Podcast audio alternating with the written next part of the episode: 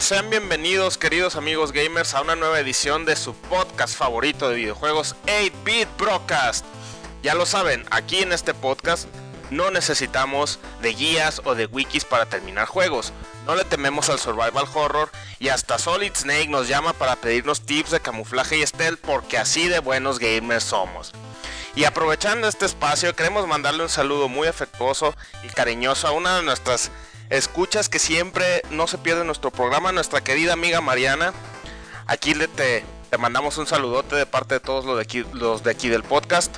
Y ya para darle rienda, para darle rienda a este lunes, lunes podcastero, tenemos como siempre con nosotros a nuestros casters. Y vámonos recio con el único gamer que en su infancia no necesitaba la clave de Konami para terminar el contra en NES de 8 bits. El tío favorito de todos y el más fresco, el chino. Chino, ¿qué ondas? ¿Qué onda, banda? ¿Cómo están? Aquí un poquito crudito y listo para grabar. Es que es época de carnaval, ni broncas. muy bien, muy bien. ¿Has estado festejando el carnaval en Mazatlán entonces? Claro, claro. Saluda a todos mis fans. muy bien, muy bien. Bueno, y también tenemos a alguien que viene bajando desde la Dead Mountain montado en su fiel corcel lepona y con su siempre fashion chamarra del Capitán N. Tenemos aquí con nosotros al buen Re. Re, ¿qué onda? ¿Cómo andamos? Hola, ¿qué tal muchachos? Ya listo aquí para empezar esta edición del podcast. Muy bien, muy bien. Y aquí también a alguien cuyas cuyo mayor placer son las ventas de Steam y los juegos, los juegos indie son su pasión. Siempre nos trae una visión objetiva sobre todo videojuego que pasa por sus manos. Aquí les presentamos a Armando. Armando, ¿qué ondas? Hola amigos, buenas noches y bien contentos de otra vez de estar aquí en su podcast favoritos de videojuegos. Muy bien, muy bien. mejor introducción que el pasado, ¿eh? Donde ah, te trabaste ah, como tres sí, horas. estaba trabando ahí un ratote. ya lo noté por lo mismo. Muy bien, muy bien. Y yo, pues, al último, pero no menos importante, yo me presento como siempre su fiel compañero de aventuras RPGísticas y fan de darle una o dos o tres vueltas a los juegos que tengo para no sentir que malgasté mi dinero porque ya están muy muy caros. Yo soy Doros. Y bueno, aquí ya saben, como siempre les traemos tres temas interesantes para platicar con todos ustedes, para que nos comenten en nuestras redes sociales, en nuestro canal de YouTube, la página de Facebook o por correo. Pero antes de entrar ya de lleno, al, podcast de hoy tenemos a Chinito y The News. Chinito, take it away.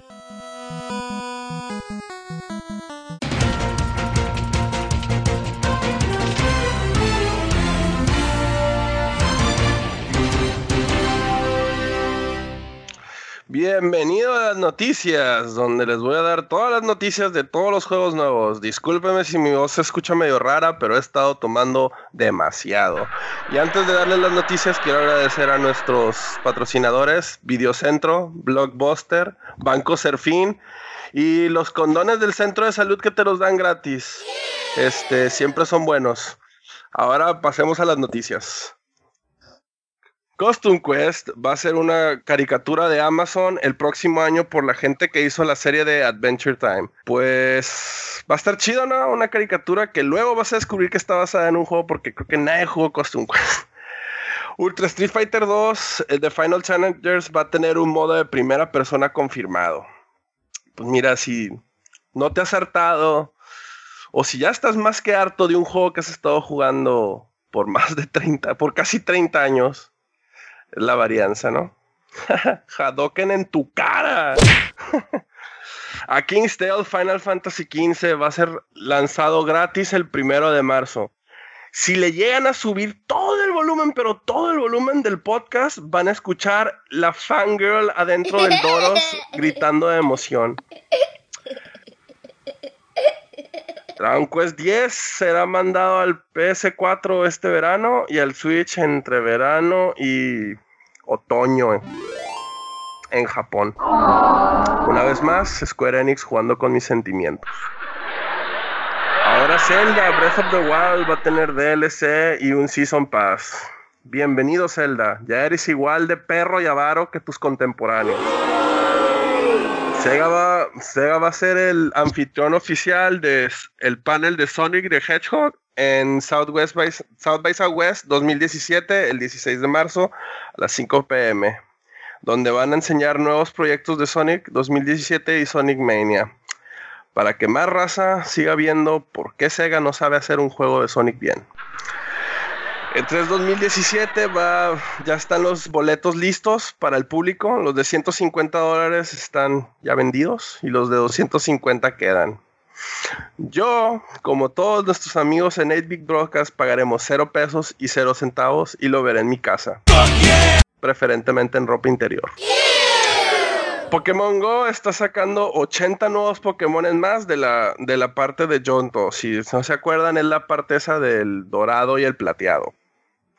Ahora más gente podrá disfrutar y sentir lo que es ser atropellado y asaltado por jugar Pokémon en la calle.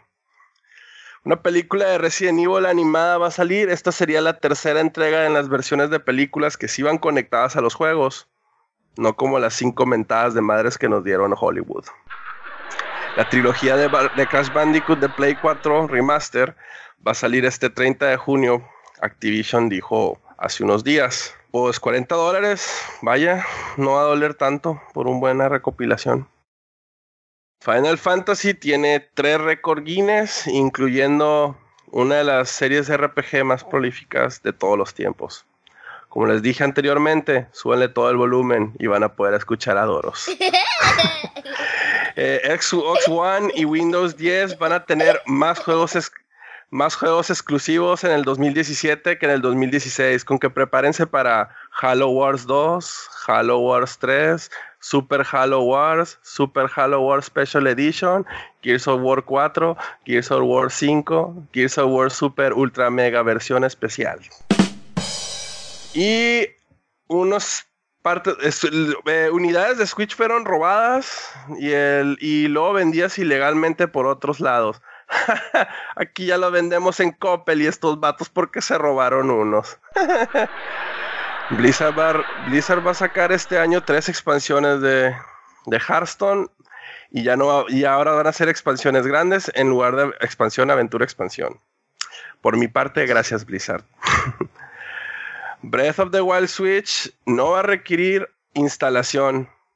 Qué bueno, no sé dónde piensan ponerlo. La, revista Edge este, ya le dio su reseña de Legend of Zelda, Breath of the Wild, y le dio un 10 de 10.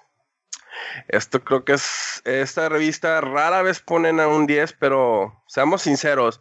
¿Alguien esperaba una calificación más, más este, abajo de 9? Yo tampoco. Y estas son todas las noticias. No sé, muchachos, ¿ustedes alguna noticia que les haya llamado la atención o que quieran comentar antes de pasar a nuestros temas?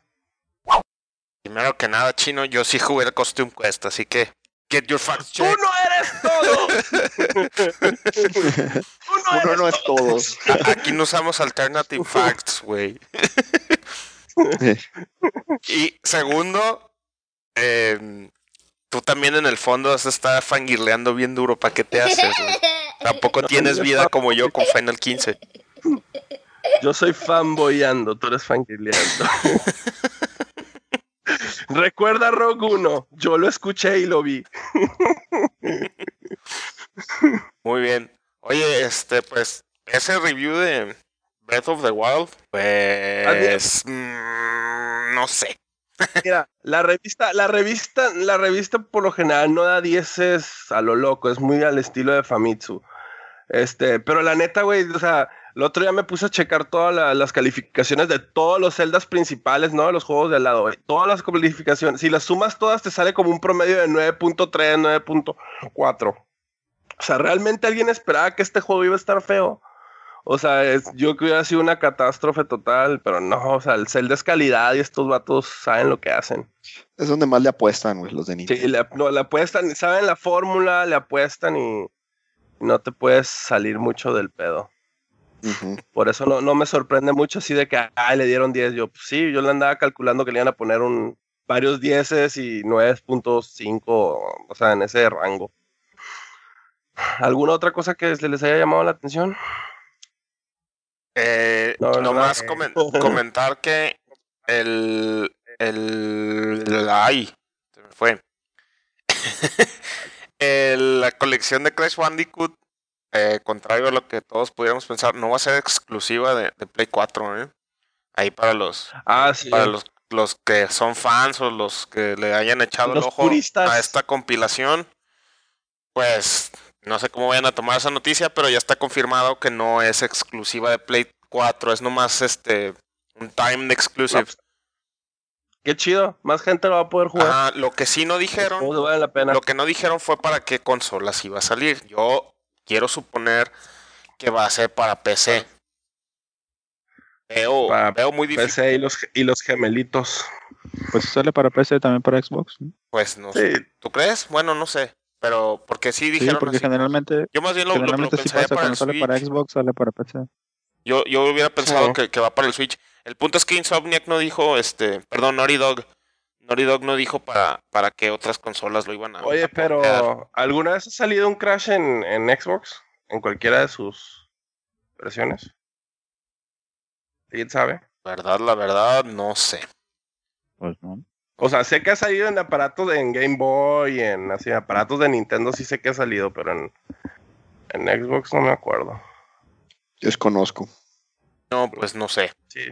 Pero en Sí, fin. o sea, yo me acuerdo, pero los de Play 1, yo de ahí perdí la... Le perdí el hilo de esos juegos. Muy bien. Y... y- Ok. No, no, no. Bueno, eso adelante, sería adelante, todo, ¿no? adelante. No, no, no te interrumpo, Chinito. Tú eres el tío fresco aquí. No, no, no. Por favor, invádenos de frescura. Este... Me cae a madre de que Dragon Quest 10 sigan sacándolo para Play 4 y Switch y, y nunca van a traerlo en inglés y voy a vivir amargado. Pero es un, es un MMO. Aún así estás, tan, importa. estás tan desesperado por jugarlo. O sea, te, te- te mueres de ganas para comprar el CD, güey, y que luego te cobren la mensualidad a las cuatro horas de juego, como dicen. Claro. Eso, eso es una mentado totota de ese juego. Mejor, mejor, bueno. Chino, ya enfócate al 11. Que se, Sí. no, no ha de tardar mucho. Bueno, no sé. Al 14. Que es, el, que es mucho. el 11, yo, el 11 yo creo que va a ser el año que entra. Sí, no creo creo que- que salga este Cuando uno habla de mucho en términos de tiempos de Square Enix, pues no, no es el No, mismo. tiempo- en- no- Sí, Todo no. relativo. sí, no, no es lo mismo para el resto del mundo que para ellos. Mm, sí, Bueno, Anda. pues muy bien, Chinito. Muchas gracias por tu, por tu siempre acertado de news. Ya estamos todos al, tiro con las noticias de estas últimas dos semanas, las más importantes. Y pues, ¿qué les parece si pasamos ya a nuestro primer tema en forma del podcast? Y en esta ocasión, la discusión la vamos a, a poner en un tema que a mí personalmente eh, a veces estoy de acuerdo, a veces no estoy muy de acuerdo. Y es las ediciones especiales de los juegos. Por ediciones especiales, pues nos referimos a aquellos juegos que sa- sa- salen con algún libro de arte extra o que salen con alguna alguna figura o salen en algún tipo de caja especial y que por lo general, bueno, no por lo general, de hecho siempre cuestan más que que la versión normal. Entonces, habrá a quienes sí les guste, habrá a quienes no les guste. Yo, como les comentaba, a mí a veces sí, como que no puedo negar que sí he comprado ediciones especiales de juegos. Y en ocasiones siento que ya, ya se exagera, pues se cae en la exageración. Entonces, ese es el primer tema de, de, de hoy, del podcast. Y pues adelante, ¿quién? ¿Qué, ¿Qué opinan? ¿Qué les gusta? ¿No les gusta? ¿Alguno de ustedes ha comprado alguna edición especial? ¿Quién? ¿Quién quiere, quién quiere empezar este, Este, esta pues mesa yo, redonda? yo voy a empezar. Yo empezaré este. Pues a mí, a mí, la verdad, algunas, hay, hay, ciertas ediciones especiales que sí me gustan, ¿no? Y hay unas que sí se vuelven locos y, te, y te quieren vender un juego de, de, 10, de, 100, de 60 dólares, te lo quieren vender como en 500 dólares, ¿no? Es, a, mí, a mí sí me. Sí se me hace medio exagerado cuando hacen esas ediciones especiales. Por ejemplo, yo de las ediciones especiales que más me han gustado y que, que, las, que las compré porque aparte estaban baratas y no estaba a un precio exagerado fue la de, la de Fallout 3, que creo que tú también lo tienes, Doros. La de la lonchera. Sí, por supuesto. Ah, yo tengo, yo tengo la lonchera, pero no tengo el juego. Yo Ah. recuerdo que, que en, en esa ocasión eh, de hecho, Cristian, no- de- a, de a lo mejor nos está, nos está escuchando. Él compró la, la edición para Play 3, la edición especial. Y fue así como de, ah, yo no quiero la lonchera, no sé qué. Le digo, ah, pues te la compro. Entonces yo, yo tengo su lonchera de esa edición de Fallout 3. No. Yo, tengo- 3. yo compré esa edición especial y a mí me vino sin juego, güey. Sí, sí. Pero como fue, fue como error o qué. Fue, fue, un, fue un error de. Fue un error de. de- mi carnala me lo compró en el, me lo compró en el otro lado, güey. Y como que ven, y, y no se fijó. Pues venía todo plastificado y la chingada. Y ya Ajá. voy abriendo la edición especial. Sí, estaba el Pit Boy, estaba el libro de arte, estaban los CDs y no tenía el juego. Y yo así de. Ajá. Pero gracias al, gracias al Doros que había comprado la, la, la edición de juego del año, me vendió su versión normal. que al fin y al cabo, que al fin y al cabo ni jugué. me aburrí como a los 10, a los me aburrí como a las dos horas de jugar el Fallout. Me di cuenta que los juegos de Bethesda son- no son lo mío, aparte que están super boogies. Fíjate que, que a mí se me hace que antes lo- las ediciones especiales tenían mejor contenido. Sí, Porque, por ejemplo, yo, yo nomás tengo realmente dos ediciones especiales, pero las dos ediciones traen bastantes cosas que, que, que sí valen la pena. Una es la del Resident Evil 5, Ah, edición especial. No me acordaba que tenía esa. Sí, trae un, pues trae como, como- un como protector especial de, de la caja, no es la típica caja de plástico. Trae una mochila, trae una figurita de Chris y ¿qué más traía? El trae un parche. pe- el parche, parche. e- el medallón y el libro de arte, güey. Entonces, y, y realmente no costaba muchísimo más caro de- del, del juego normal. Y ahorita, por ejemplo, cualquier edición especial te están cobrando casi 1500 pesos, 2000 pesos más caros y traen puras cosas que eh, No, yo siento ahora que las la ediciones especiales valen dos mil varos porque los juegos ya normalitos valen eso. sí. Sí. Incluso, incluso ahora ya hay versiones hasta hasta diferentes versiones especiales, porque ahí está la versión vainilla, que es el puro juego, la limitada, y luego la de colección, y luego la de ricos, y luego la de millonarios. Y sí. y, lo- y la- luego- hombre, y- y ¿sabes? sabes qué, también, Re, Eh, ya, ya, ya está viendo hasta ediciones especiales digitales. Ay, sé, güey, O esas sea, son las peores. eso ya es así A- como... A Blizzard le encanta como, eso. como ya exageración, no, yo, yo, yo recuerdo, o más bien estoy, estoy de acuerdo con lo que comenta Armando. Eh, antes como que las ediciones especiales estaban más, más pensadas, vaya, más, más por el, yo siento que los desarrolladores realmente tenían así como que ganas de hacer algo especial. Va-. Valga la ¿Sabes redundancia, ¿no? Porque yo recuerdo la, la primera edición especial de la cual tengo memoria. eh, probablemente había antes y, y simplemente otra vez no, parece que no puedo sacarme el- la maldita franquicia de Final Fantasy en cada podcast. Pero la primera edición especial que yo vi de un juego y que dije, ah, cómo me gustaría tenerla, era la del Final Fantasy 12. O sea, y estoy hablando de hace... ¿Cuándo salió Final Fantasy 12? ¿Como en el 2006? O sea, ya hace más, ¿Qué traía eso? hace más de ¿Qué 10 traía esa años. edición especial? Hace más de- No más, no, no, no fue en el 2006, fue antes. Fue antes, ¿verdad? El, eh, bueno, estoy hablando de hace más de 10 años. Y la edición especial de- del Final Fantasy 12 no era nada más que venía en una caja de esas de, de metal en un steel box. Y la portada era diferente porque era más bien como. No era la, la, la portada. La portada fea de, de la versión normal, porque de veras la portada de Final Fantasy 12 es muy fea. Este, era Sí. nomás. Era la caja de metal como dorada.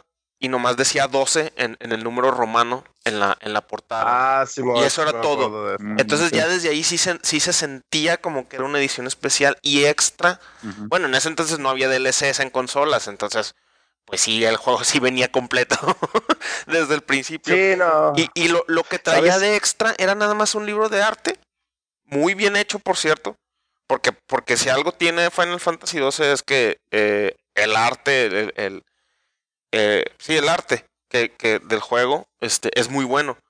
Entonces era todo lo que traía y, y no costaba significativamente más cara. Yo recuerdo que costaba en pesos mexicanos, costaba como 600 pesos más.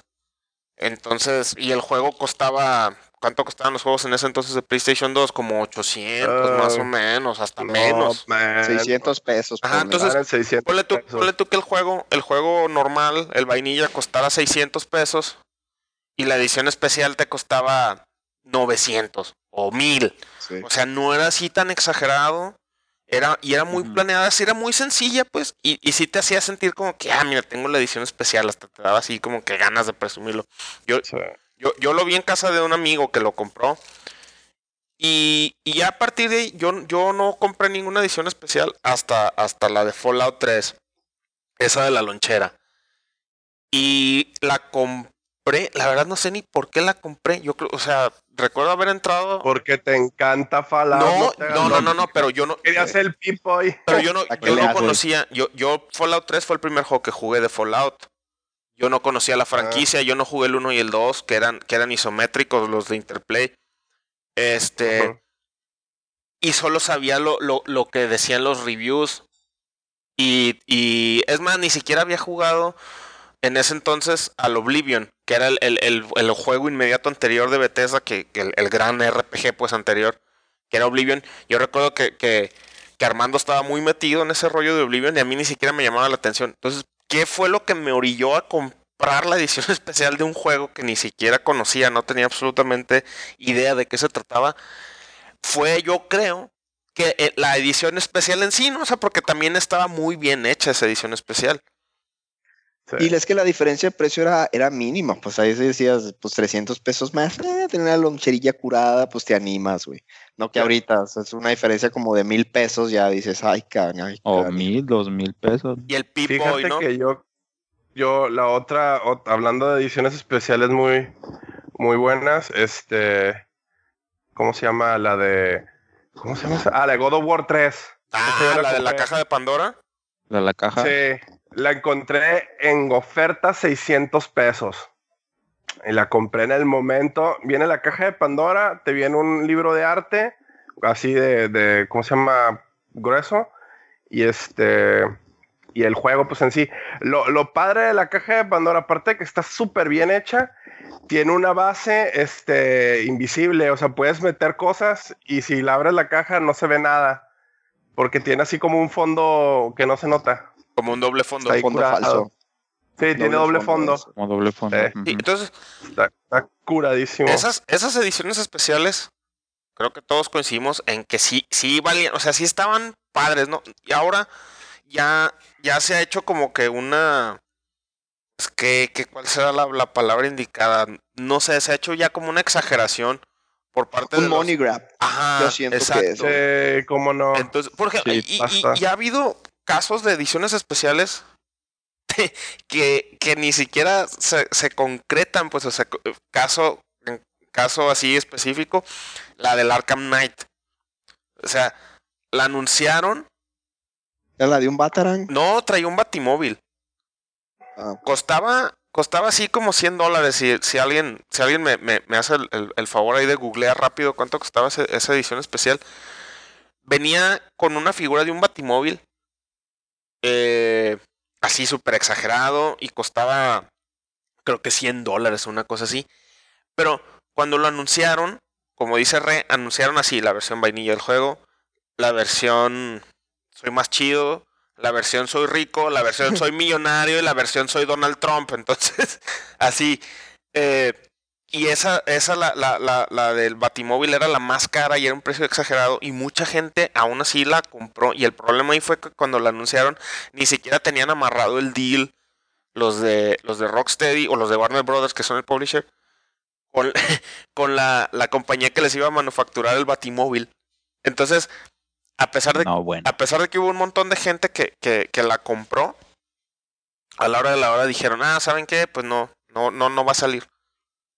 Y se ¿Y metieron, qué les dieron en su lugar? nada, se metieron en un pleitote porque, porque tardaron mucho para reembolsar y fue así un escándalo, ¿no? Me, me llama la atención que no, que no lo hayan, que no, que no lo hayan escuchado porque, bueno, tal vez yo porque seguí, seguí mucho el desarrollo de todo el Arkham Knight, por- porque me gusta mucho esa, esa franquicia. Eh, fue un escándalo así, hubo hasta, ya ves que en Estados Unidos pueden hacer esas demandas que se juntan un montón de personas y demandan por cualquier cosa. Demandaron a los de Rocksteady porque muchas personas la, preordenaron. Y así con la mano en la cintura dijeron los, los desarrolladores así, ah, no, pues el, el, manufacturador de la, la fábrica del batimóvil nos quedó mal y pues no, no lo vamos a sacar. Entonces, pues, ¿Te imaginas? pues es que a lo mejor ni, ni, ni siquiera les quedó mal, güey. Ni siquiera tenían un trato hecho, yo creo. Exacto. Entonces, eh, fue su error. Eso ya es así como que exageración, ¿no? Por eso, por eso te les decía... por ejemplo, Ajá, sí, sí, adelante. Hay otras cosas, hay otras cosas, por ejemplo, eh, yo tengo igual, me acuerdo que mi primer, mi primer um, Collectors fue el que yo vi, ni siquiera que yo tuve, fue el, del Modern Warfare 2, el que traía unos, unos Night Vision Goggles. Ah, sí, Ah, sí está chido. Que igual dices tú, ah, pues está curado tenerlo, pero Ese estaba caro también, muchas cosas. Pero por ejemplo, ahorita que esto, ahorita que estaba investigando, hay uno del el de, el de Titanfall 2. Igual no sé si lo han visto, pero trae un casco. Es un casco de, de background que le llaman, que es, un, es como una copia, es una réplica de, de los que usan los, los personajes. Y te lo puedes poner, o sea, y es funcional y tiene unas lucecitas y bla, bla, bla. ese tipo de cosas que a lo mejor para algunos les puede llamar la atención de tener algo físico que puedan utilizar a diferencia de lo que dices tú, a Doros, de que, por ejemplo, no, pues, en, por ejemplo, en Diablo, si, si preordenaste el Diablo 3, te daban unas alitas. O sea, era, y vilmente es así como que algo cosmético que no agrega nada, solamente son unas alas de ángel que trae todo el mundo. por ahí yo voy también, güey. Por ejemplo, de lo que decía de que se me hacían mejores las anteriores, siento que también eran por ejemplo, también yo me compré la edición especial del Grand Theft Auto 4, güey. Esa sí era muy buena. Cosas, sí, güey, trae cosas que puedes utilizar al día a día. Trae como una especie de alcancía, de esas que son cuadradas, que se cierran con llave, que parecen como las que manejan así a la hora de hacer un heist, ¿no? Un, golpe. Trae también una maleta, güey, que, a la fecha la sigo utilizando, güey. que también son como las que salen en el juego cuando hacen el, el atraco al banco, güey trae un llavero, trae, un, trae, trae el soundtrack del juego que es bastante bueno y trae también un libro de arte. Entonces, son cosas y, costaba, ese sí me acuerdo que costaba a lo mejor como 500 pesos más que el, que el juego normal, pero porque por el contenido que traía se me hacía bastante bueno y cosas, como tú dices, Re, que se podían a lo mejor utilizar en el día a día. Y ahorita son hasta ciertas cosas que a lo mejor son como más de, como de display, ¿no? Como, ah, sí, tengo eh, esta figura y ahí se ve. Y así. Y si te vas todavía a las, a las ediciones especiales digitales, no, hombre, pues están todavía más del nabo, como las ediciones especiales de Diablo, a mí se me hacían bien sin chiste, pues. Aunque casi sí caí en la tentación en el Final Fantasy XIV del Fat Chocobo. de tener. Ah, el Fat Chocobo, sí. De hecho, todavía me lo quiero comprar, pero está bien caro. Creo que lo puedes sacar in-game también. Eh, pero sacas una versión diferente, pero fíjate, la, la, versión, la versión especial, bueno, no sé cómo contaría esto, si es la versión especial de un juego o es... Eh, el, no, sé, no sé si se acuerdan que había una Street Fighter del 25 aniversario. Sí. Que era una edición, que era así, que era así de que te venía el Street Fighter 4, la, la última versión del Street Fighter 4, el Street Fighter contra Tekken, todas las otras versiones, creo que te venían, eh, creo que el, 2 o el 3 te venían las versiones en línea, pero en códigos, porque no habían versiones físicas.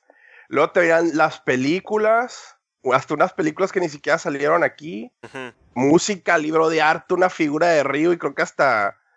esa, estaba bien, bien obscenamente. Valía como, dos, valía como dos mil paros, me acuerdo. Estaba bien. Pero la neta, como todo, todo lo que te venía, así dices, no, pues sí, sí vale la pena. Ese tipo de, ese tipo de ediciones especiales se me hacían chidas. Es que a lo mejor son cosas de que si eres fan, en ese, en ese particular como edición de colección, a lo mejor son cosas que ya tenías, salvo quizá las películas que no salieron aquí. Sí, pero o sea, eran, eran como tres películas, soundtracks, o sea, eran varias cosas que dices tú, ok, las puedo usar. No, no así como, no es así como, ah, tienes el paquete DLC de el mono de otro color y así, no mames. Sí. Y traía un, un, un, Ryu, ¿no? Haciendo un chorro. Sí, tenía la, tenía la, figura de Ryu, creo que el cinto de Ryu. Ah, el cinto, el cinto está perro. Cosas totalmente inútiles, pero estaba. Sí, no, si algún día en Halloween se te ocurre irte vestir en Ryu, lo usas. pero, o sea, pero en tanto en calidad de juegos como material extra sí tenía un frío de cosas. Ese, ese, ese, ese, yo no lo compré porque todos los juegos ya los tenía, o sea, ya tenía todos los juegos que venían en la colección, o sea, no, no valía la pena, yo no lo pude comprar. A mí, Luego yo, por ejemplo, sí, adelante, Re. Pero Ah, para adelante. alguien que no to- tuviera nada, era puta, un paquetazo. si no tenías las demás cosas, era un paquetón. A ver, Re, ¿qué, qué querías comentar? no, que yo les iba a decir, por ejemplo, que yo no, normalmente no tengo, no tengo juegos así de, como de edición de colección, porque pues, desgraciadamente Nintendo como que tampoco no le ha metido mucha galleta en eso, hasta hace poquito, quizá algunos años, donde por ejemplo, em, yo tengo o compré o conseguí el, el, el, el juego de Zelda, el de Skyward Sword, pero el que traía un Wiimote dorado. Ah, sí, cierto. Ese, por ejemplo. O ya les dije la lonchera. Creo, todavía no es muy seguro, pero creo que aseguré, logré conseguir una copia del Limited Edition de Breath of the Wild, Oye, pero eso es, el que trae el mapita. está bien obscena esa versión, ¿no? Sí trae un montón de cosas. Eh, Ajá, es, es como ¿Qué que la, la- la mediana. Es el que trae. el- es como un case para proteger el, el- el Switch cuando lo traes así en portátil. O sea, una como funda, Mm. así de durita. Mm. Trae un mapa que es como un, como un mapa de tela está del, padre, sí. del- del juego. Trae una moneda, una moneda que trae el símbolo de los shake, de Sheikah. Trae el juego. Y creo que eso es lo más relevante. Pero igual, eso todavía no aseguro que lo tenga.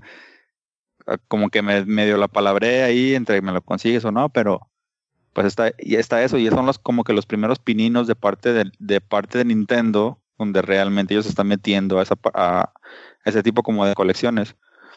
Por otro lado, yo estaba intentando buscar el de, no sé si se acuerdan, el, el que salió, bueno, no sé si se acuerdan. El, salió una versión de 007, el, el remake para Wii, Y traía, traía un control pro dorado, haciendo referencia a la Golden Gun del 007. Ah, Que por cierto, no la pude conseguir, ya cuando la quise, cuando la quise comprar, no la encontré. Ahí sí, si alguno de los escuchas sabe de algo, que me avise. Fíjate, fíjate que, que, que, que- que Nintendo, cuando hace sus ediciones especiales, más que nada son este, o sea, los aparatos en sí, pues. Eh, es lo que estaba Ujú. pensando. güey. No Sí, tanto con los juegos, si te fijas, a- o sea, habían desde el 64, ¿no? Que habían como 20 mil versiones diferentes. Sí, o, O, o los, o los portátiles, Sí, los portátiles eso también decir. habían un montón. les iba a decir. Se iba más sobre, se iba más sobre el hardware Ajá. que el software por obvias razones, porque su, su, ¿cómo se llama? Su base de internet es una porquería. Sí, porque- Pero Y casualmente, Pero- generalmente van acompañados de los Zelda, si te has fijado. Ahorita que dijiste, Sí. me acordé de que, de que en el 3DS hay una versión de, del, del Ocarina of Time. hay 10 versión de Zelda, hay Y, 3DS. y después cuando de salió la de, la de Mayoras Mask, que voló como en dos minutos. Entonces sí, es Sí. Cierto. tam- también le también le están metiendo ediciones especiales a los amigos, ¿no, Re, o no? Porque he visto que hay paquetes así donde vienen tres amigos en lugar de los normales o, o, un, o el sí, de... Ah, y ahí como bundles. y de hecho, es- de hecho es cierto, viene un amigo el de el, en un Zelda también. Entonces sí, Sí, es en cierto. el, en el... Ah, se me fue el nombre. El de la princesa, Twilight Princess, ¿no? Sí, Twilight Princess viene el amigo del, de Midna con el perro, con el dog. Ajá. el Gold Uy, Link. el Zelda. Entonces sí es cierto, El Zelda más como que feo. empujan mucho a Zelda. Sí, entre Zelda y Mario son los que... ah, Porque también hay ediciones especiales de Mario para 3DS y para 10. Y Pokémon también. Sí, sí es cierto, o sea, pero sí tiene razón el, el- el chino, como que Nintendo, más que hacer la edición especial del juego, más bien como que hace un... Como que engloba el juego nuevo que va a salir y aprovecha y saca una edición especial del hardware donde lo vas a jugar. Entonces, como que es un approach diferente el de Nintendo. Aunque sí, ahora con el, con el Breath of the Wild, ya se, ya se treparon al tren, pues, de tanto del DLC, ya que, que pues, No, y, Ajá, y al de la edición luego, especial pues, porque está la, la, la edición que tú pediste, Re, y luego está la Master Edition que trae, creo que trae una espada, así la Master Sword, y trae un CD, y Sí, trae trae la- no sé qué tantas Miren. cosas. Y, el- y ellos, en, lugar- ellos, fíjate que sus special editions, más que nada son como los amigos. Porque hay muchos juegos que, por ejemplo, el amigos no era nomás solo para solo para Smash, pues hay muchos juegos que traen amigos amigos de otras cosas como Shovel Knight y este o los de, el, el de Mega Man te venía en un juego diferente de Mega Man, pero te servía para las mismas cosas, ¿no?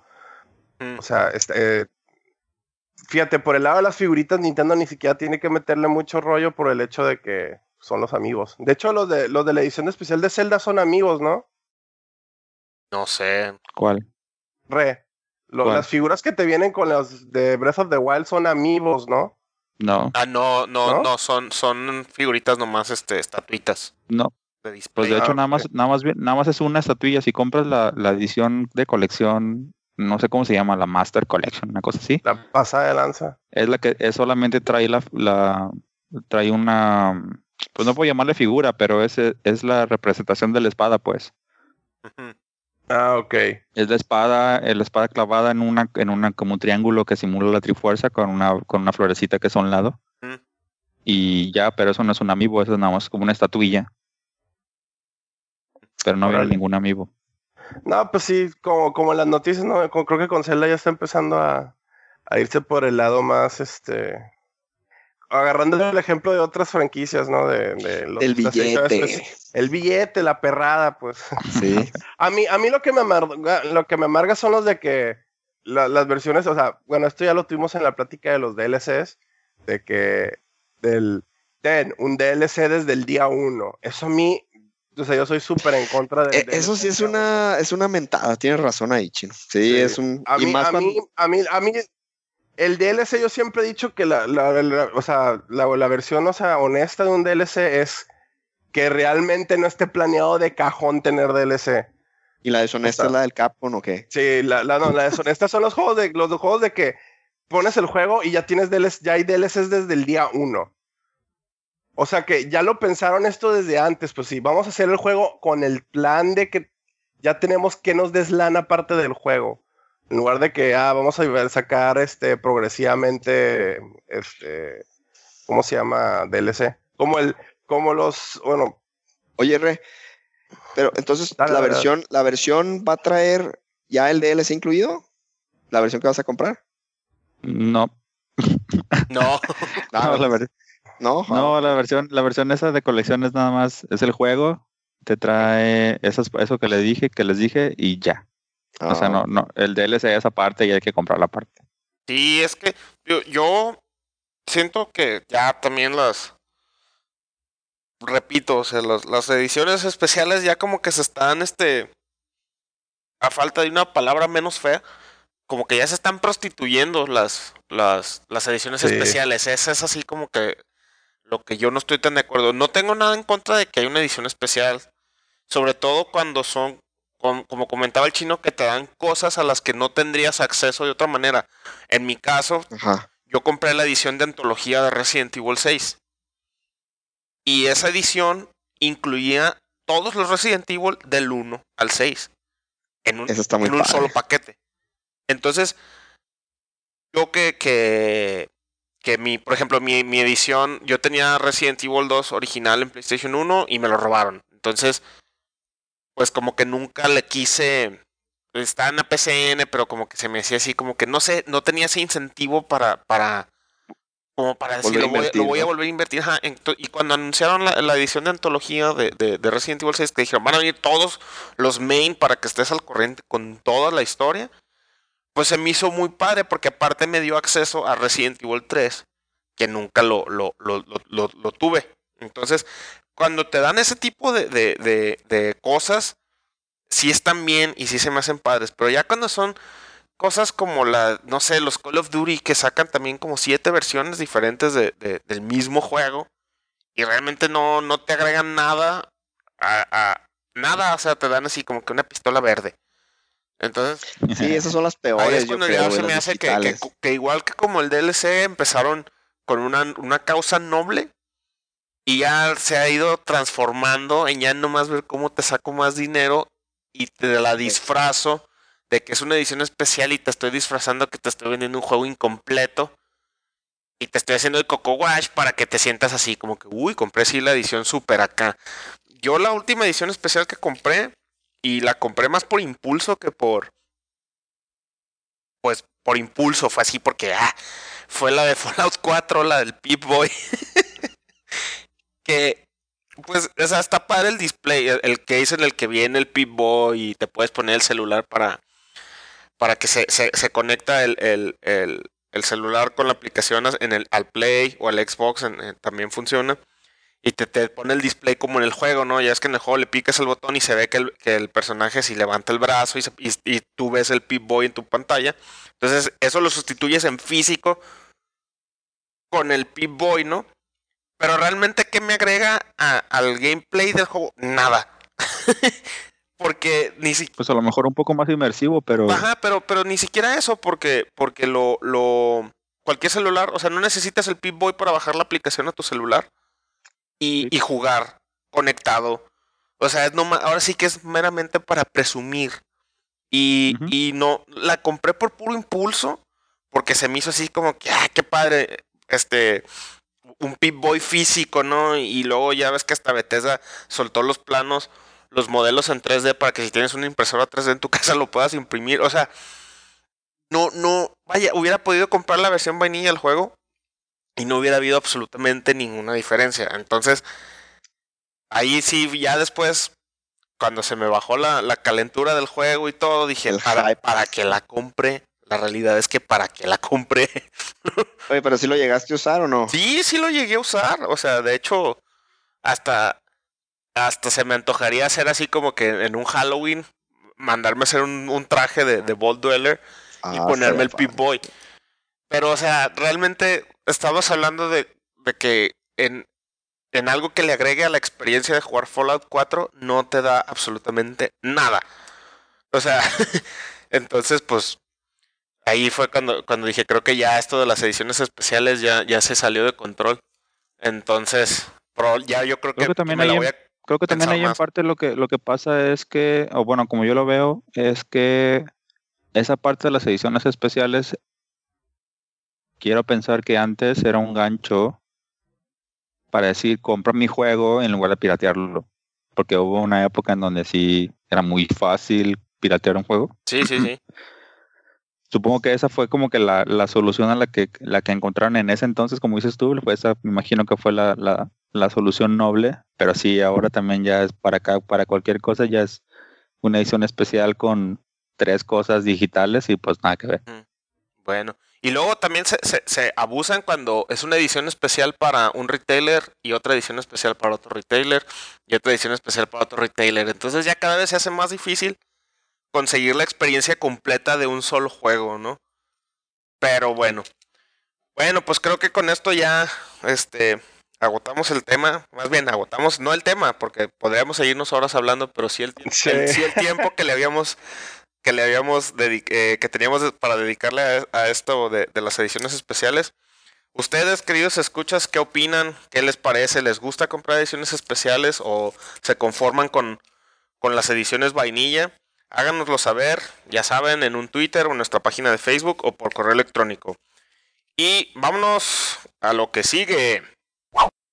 Bueno, y para continuar con el, con el podcast, con este segundo tema que, traemos aquí a la mesa para discutir, vamos a hablar, y a lo mejor se, se traslapa un poquito con el del tema anterior, eh, vamos a hablar de aquellas franquicias que ya son anuales, o sea, que ya estamos hablando de aquellas franquicias que siempre salen, por ejemplo, eh, cada noviembre o cada fin de año, ya sabes que va a haber un nuevo Call of Duty, ya sabes que cada principio de año va a haber un nuevo FIFA, y, y vaya, todos los juegos que entren en este tipo de, de revisiones o de versiones actualizadas año con año, es lo que queremos traer aquí también a la mesa, opinar de qué nos parecen, creemos eh, si es una buena práctica o no. En fin, cualquier cosa que se pueda ir agregando a la discusión, aquí vamos a ir tocando el tema.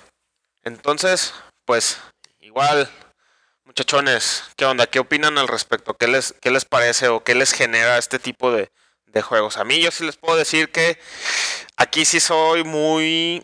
mm, estoy mucho más en contra que a favor de este tipo de, de prácticas. Pero bueno, Chino, ¿qué querías? Querías empezar a comentar. Date, date. Sí, yo también es más en contra que a favor. Este, más que nada por el hecho de que, de que, ¿cómo se llama? Hay ciertos juegos que ya ya estoy así como que con la idea de que siempre van a ser así y no hay nada que podamos hacer al respecto, ¿no? Como los FIFA, los Madden, este, ¿cómo se llama?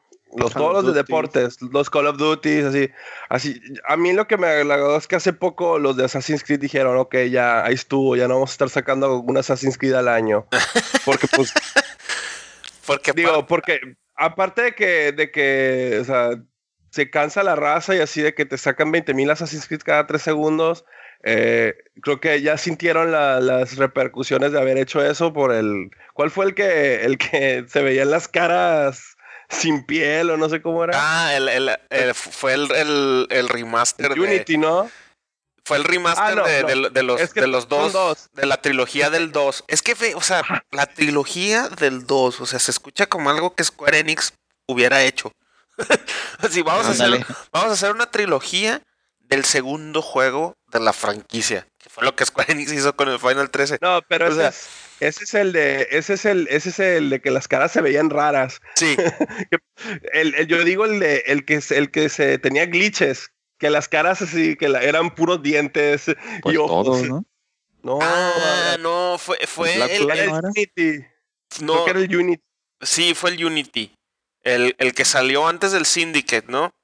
Simón. Sí, es el Unity, es el Unity. Que los casi que eran mujeres y era así una peluca con dos ojos y una y unos dientes, güey. Sí, sí, sí. Yo, qué pedo, güey. Es Se que el juego en güey. Estoy viendo ya las fotos, de que me se las comparto. Se ven así como de película de terror chafa. Es que, es que ya, eh, o sea, juegos, ok, juegos de deportes lo entiendes. O sea, cada año los equipos cambian. eh, Cada- sí y no. Ajá, o sea, yo, por ejemplo, yo, yo Fíjate, estaría es totalmente que- a favor de que por, si compras el FIFA, vamos a decir, que FIFA ya fuera más una plataforma que un juego. O sea, que, que pudieras actualizar el roster de tus jugadores. O sea, ya, por ejemplo, el que sacaran un parche. Es más, hasta que te cobran el parche si quieres. Este, pero que no te lo vendan a, a- a precio de un juego completo, ¿no? Porque, vaya, sobre todo, FIFA es culpable de, de- de hacer así. De literalmente sacar el mismo juego del año pasado. Con Sí. con las, las escuadras actualizadas, sobre todo en portátiles. Yo recuerdo mucho el, el- el escándalo que se hizo con, con el con el FIFA, el FIFA 13 y el FIFA 14 en, en Vita y en Wii. Que así descaradamente era el juego del año pasado, o sea, el 14 era el mismo que el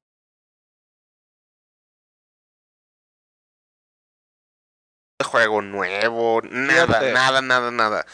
Entonces, pero Digo, y- es, a mí me gusta eso, eso, eso sí, sí, me saca machín de onda. De hecho, los nuevos sí, de que le agregan o, o aplican la, la, ¿cómo se llama? La, la que quiero- la de la blast processing. Sí, Este, la excusa, te, te ponen ese, ahora con super curva realidad, versión no sé qué fregados para que sea más, más cercano a la realidad. Y así tú como que no puedes, o sea, no se les ocurre nada, inventan una palabra que no existe, nomás para decir que trae algo nuevo, aparte de los, de los. Pero, o sea, yo digo que, mira, el, el Street Fighter nos acordamos que cada ratito sacaban, o sea, es la, es la burla de todos los tiempos, ¿no? De que el Street Fighter sacaba el 1, el 2, el 2 Championship Edition, 2 Turbo, Super, Super Turbo, Super Turbo X Grandmaster, y ahorita, digo, ya estamos a 30 años y van a sacar otra versión, ¿no?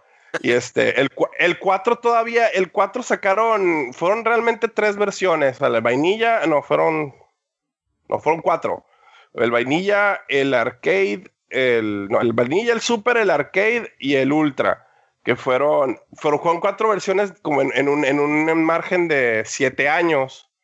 O sea, hay todavía, y aparte lo mejor del caso es, bueno, salvo la, la versión vainilla, a partir del super, no necesitabas comprar las otras versiones. Eso era algo, eso es lo que, o sea, yo por ejemplo tengo el Ultra Street Fighter 4, la última versión, pero porque bajé todos los DLCs y, y yo sigo teniendo mi, mi versión vainilla del Super.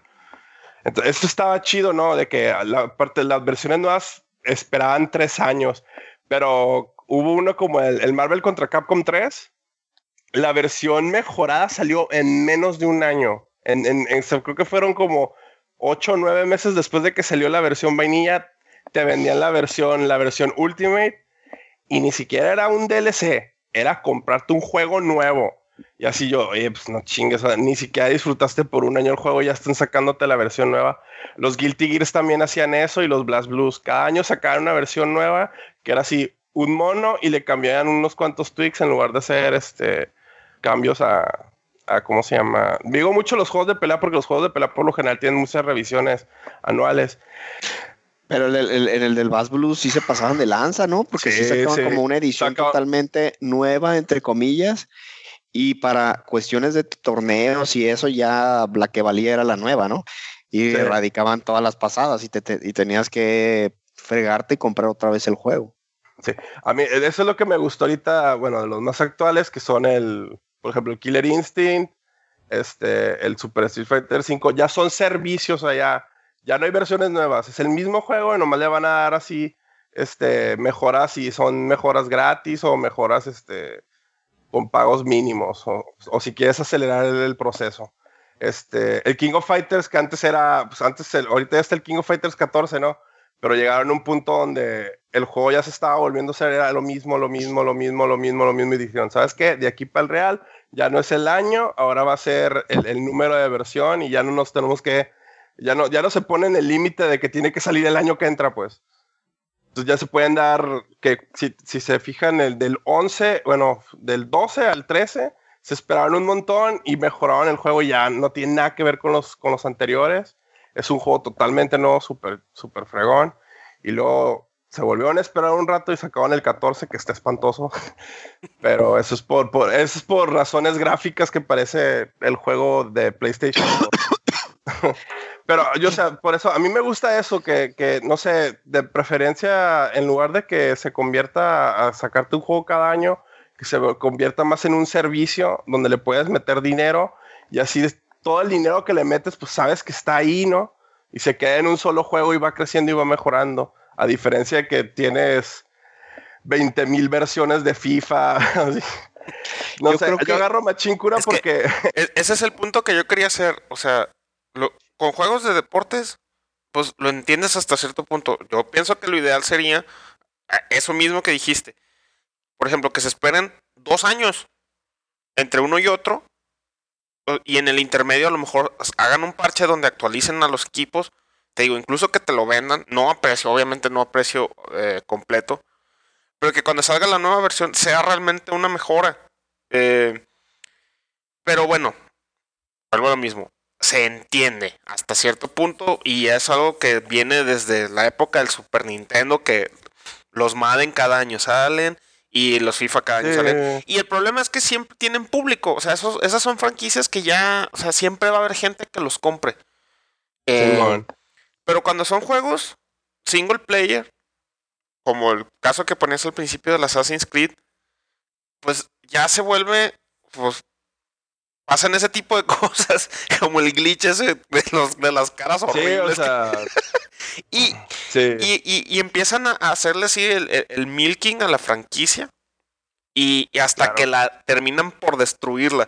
¿Qué, ¿Qué le pasó, por ejemplo, a los Guitar Hero cuando, cuando, cuando Activision los compró? O sea, Harmonix hizo Guitar Hero el 1 y el 2 para PlayStation 2 y fueron súper exitosos, ¿no? O también, güey, cambiando, cambiando, perdón, de un poquito de giro, no te vayas, no te vayas tan lejos también de nuestras series favoritas que aquí las mencionamos. Vaya, otra vez, Final Fantasy, que ah, para nosotros fue, fue, fue bien raro porque hubo de repente un giro, ¿no? Que fue más o menos por el Final Fantasy X, que empezaron con las loqueras de, ah, vamos a sacar Dirge of Cerberus, y vamos a sacar Final Fantasy X-2, y vamos a sacar el de, el de Vita, el, ¿cómo se llamaba? El Crisis Core. Y como que empezaron a milquear, ahora sí que lo de Final Fantasy, pero realmente todos esos subproductos que no eran, que no tenían un título oficial de Final Fantasy normalmente eran muy malos. Bueno, con, bueno, con la excepción de Crisis Core, yo creo, ¿no? Sí, algo, o sea, alguna, pero al menos uh, le intentaban otra cosa, ¿no? No, y aparte no, no, es, no, es, no es directamente el mismo juego, si te fijas, ¿no? No, eran... saltando. Era un, eh, uno era un action RPG, el otro era un tipo shooter, o sea, O sea, y aparte, sí, sí lo intentaron, pero yo siento que eso eh, depreció tantito la, la marca de Final Ah, no, Fantasy. sí, sí, No, eso- pues eso, eh, y eso ya lo hemos discutido, ¿no? Pero ahí, mm, yo pues sigo sí, sí, pensando sí, que la sí entiendo. trilogía del 13, la trilogía del 13 era, tenemos que sacar algo rápido, en friega, porque todavía no podemos saltarnos a la siguiente versión. O sea, esos dos, juegos- esos dos juegos era de que todavía no tenemos el 15 listo, que en ese tiempo era el Versus, este, tenemos que sacar otra versión del 13 y el 13 pues ya tenían toda la, toda la mayoría de las cosas, mitad del camino ya hecho, ¿no? En lo que es diseño, gráficas y combate y lo que sea. Y luego nomás le, le hicieron unos lo 14, rápidos y Que, que fue una crisis también ahí, pues Ándale. apestaba bien duro, güey. Lo Sí, tuvieron O sea, que sí, el, el 14 claramente lo sacaron a, a prisa y este y, y les fue como les fue. sí, Pero yo creo que saben que en base, en base a esos comentarios, yo creo que, bueno, a reserva de que, de que piensen diferente o, o- o quieran agregar una, una categoría más, pudiéramos englobar los juegos que son así recurrentes o semi recurrentes en tres categorías. Pudiera ser, por ejemplo, el mismo juego con pocos cambios o con ningún cambio, como los FIFAs o como los Maddens. Incluso este pudiera ser que otro, pues no sé, por ejemplo, el Just Dance, que son que es el mismo juego, solamente que le agregan canciones nuevas. Ujú, ujú. Ándale. Pudiera ser otra categoría que sea la misma serie, pero con un skin diferente, por ejemplo, los Assassin's Creed, Sí. por ahí también están los Angry Birds, que, es- que, salen, que salen cada año, estos salen- han salido cada año desde el 2009, pero sale que el, el Angry Birds que Star Wars, que el Angry Birds Star Wars 2 y que el Eh, esos, Transformers. esos, que esos- los esos- Lego, esos ¿no? Los- te pesan tan- Los juegos Los de Lego, Lego. también, los juegos de Lego también, también son culpables de eso. Pues realmente todos los juegos de Lego son iguales. Todos se juegan Exacto. exactamente igual.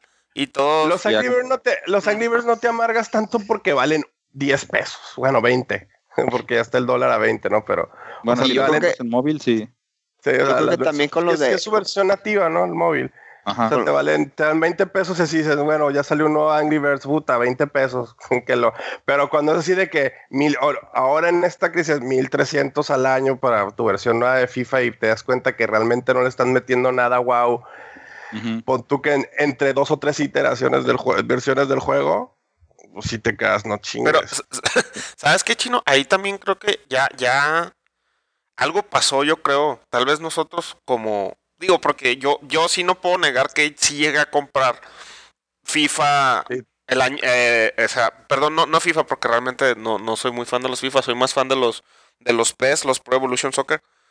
Eh, sí llegué a comprar así que el del 2009. Y luego cuando salió la versión del 2010, iba y lo vendía usado en, en, en, en nada, así en 150 pesos.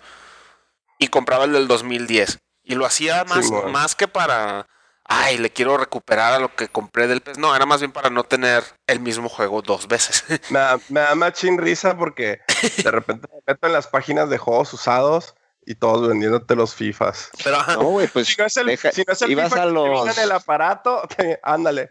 ibas a los blockbusters, güey, y, Sí. lo, y lo tenían toda una pinche colección de todos los De juegos FIFA. FIFAs viejos y PES y todos esos y todo así de Creo uh, que llegaron, juegos usados. creo que llegaron a un, un punto donde, donde ya. No, no, mentira, en el blockbuster no. Pero por ejemplo, el vato de la, de la tienda de aquí de Mazatlán, el de donde compramos nosotros, Ajá.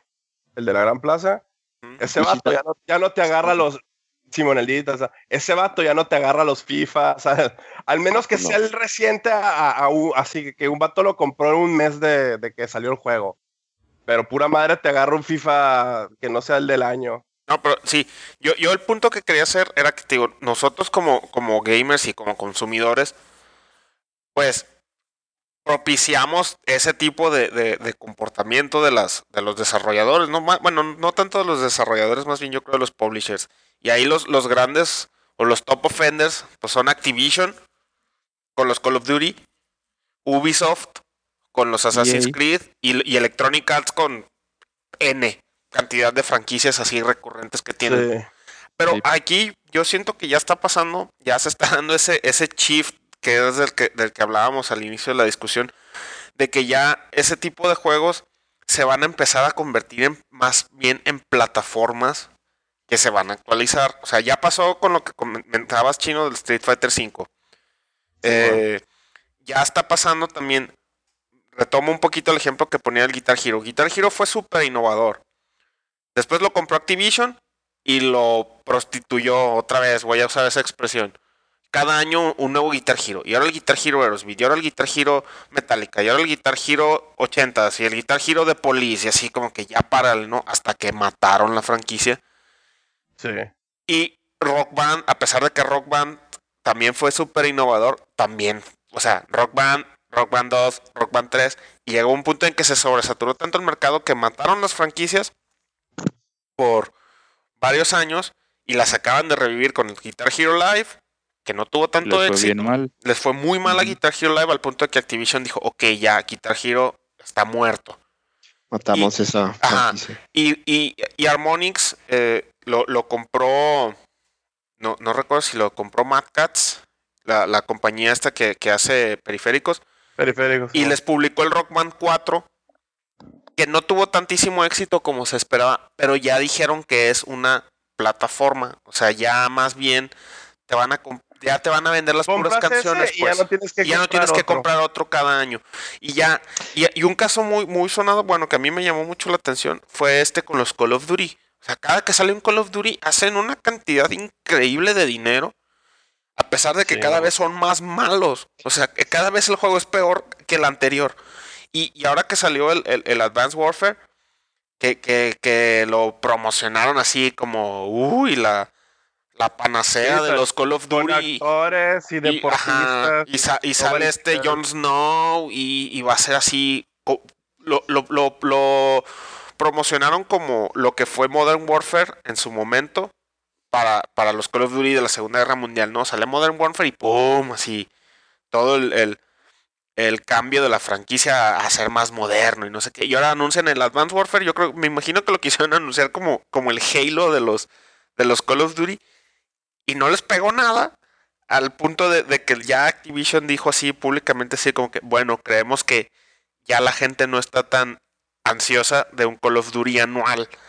Tal No, vez, y aparte, o tal sea, vez sea hora de, reevaluar el modelo de, de desarrollo de estos juegos. Pero Ve entonces, ve el juego- entonces, ¿qué crees, güey? Que 2016, güey. Ve el juego del año del 2016. ¿Cuál fue el juego del año del 2016? Overwatch. Ajá. Ahí está. Ahí Pero está. aquel que- Un juego multiplayer. Es una plataforma. Y ahí va a estar creciendo, creciendo. Y van a hacer lana a lo baboso, Pero, Blizzard. pero ahí irían a, a dos modelos, yo creo, chino. Uno es el que manejan precisamente en Overwatch, donde puedes comprar los crates pagando dinero sí, sí. o ganándolos o ganándolos eh, normalmente. Esa manera un Call of Duty va a güey. ser más lana. Y es- la otra, yo creo que va a ser, a lo mejor, fíjate, a lo mejor va para allá, güey, de que en lugar de sacar juegos anual, van a estar actualizando, pero la única Sí. manera en la que vas a estar comprando paquetes se me ocurre que va a ser por DLCs, güey. Sí, Entonces, sí, sí.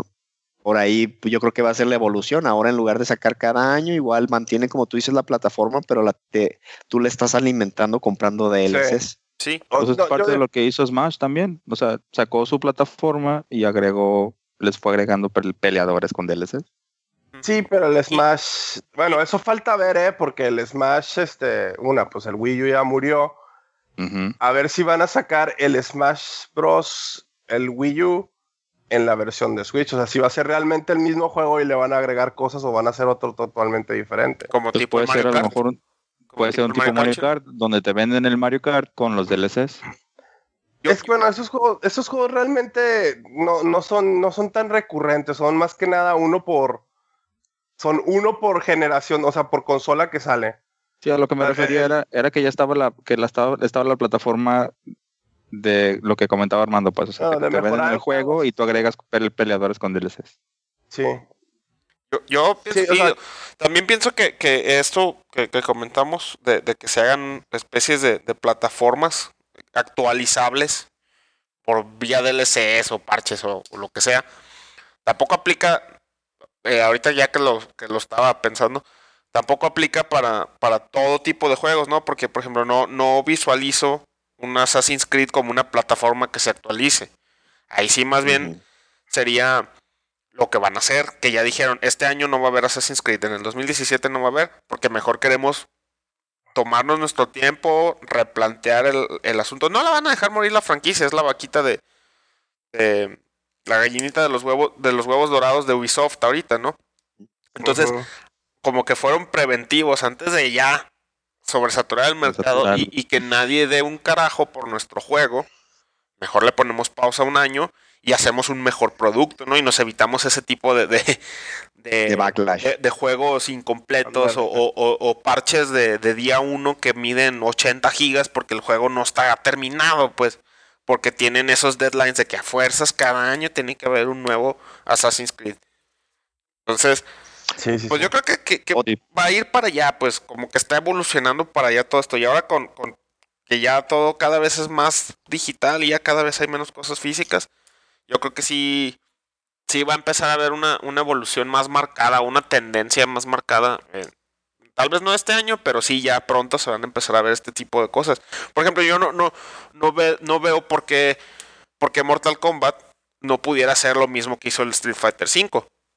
Este, igual, o sea, por- Yo digo que ya, para empezar los juegos de pelea venden, venden bien poquito. Mortal Kombat de hecho no vende así que hasta un friego. No, pero sí, Pero- sin embargo pero siguen sacando fíjate. versiones así de que Mortal Kombat eso, 10 y luego el XL.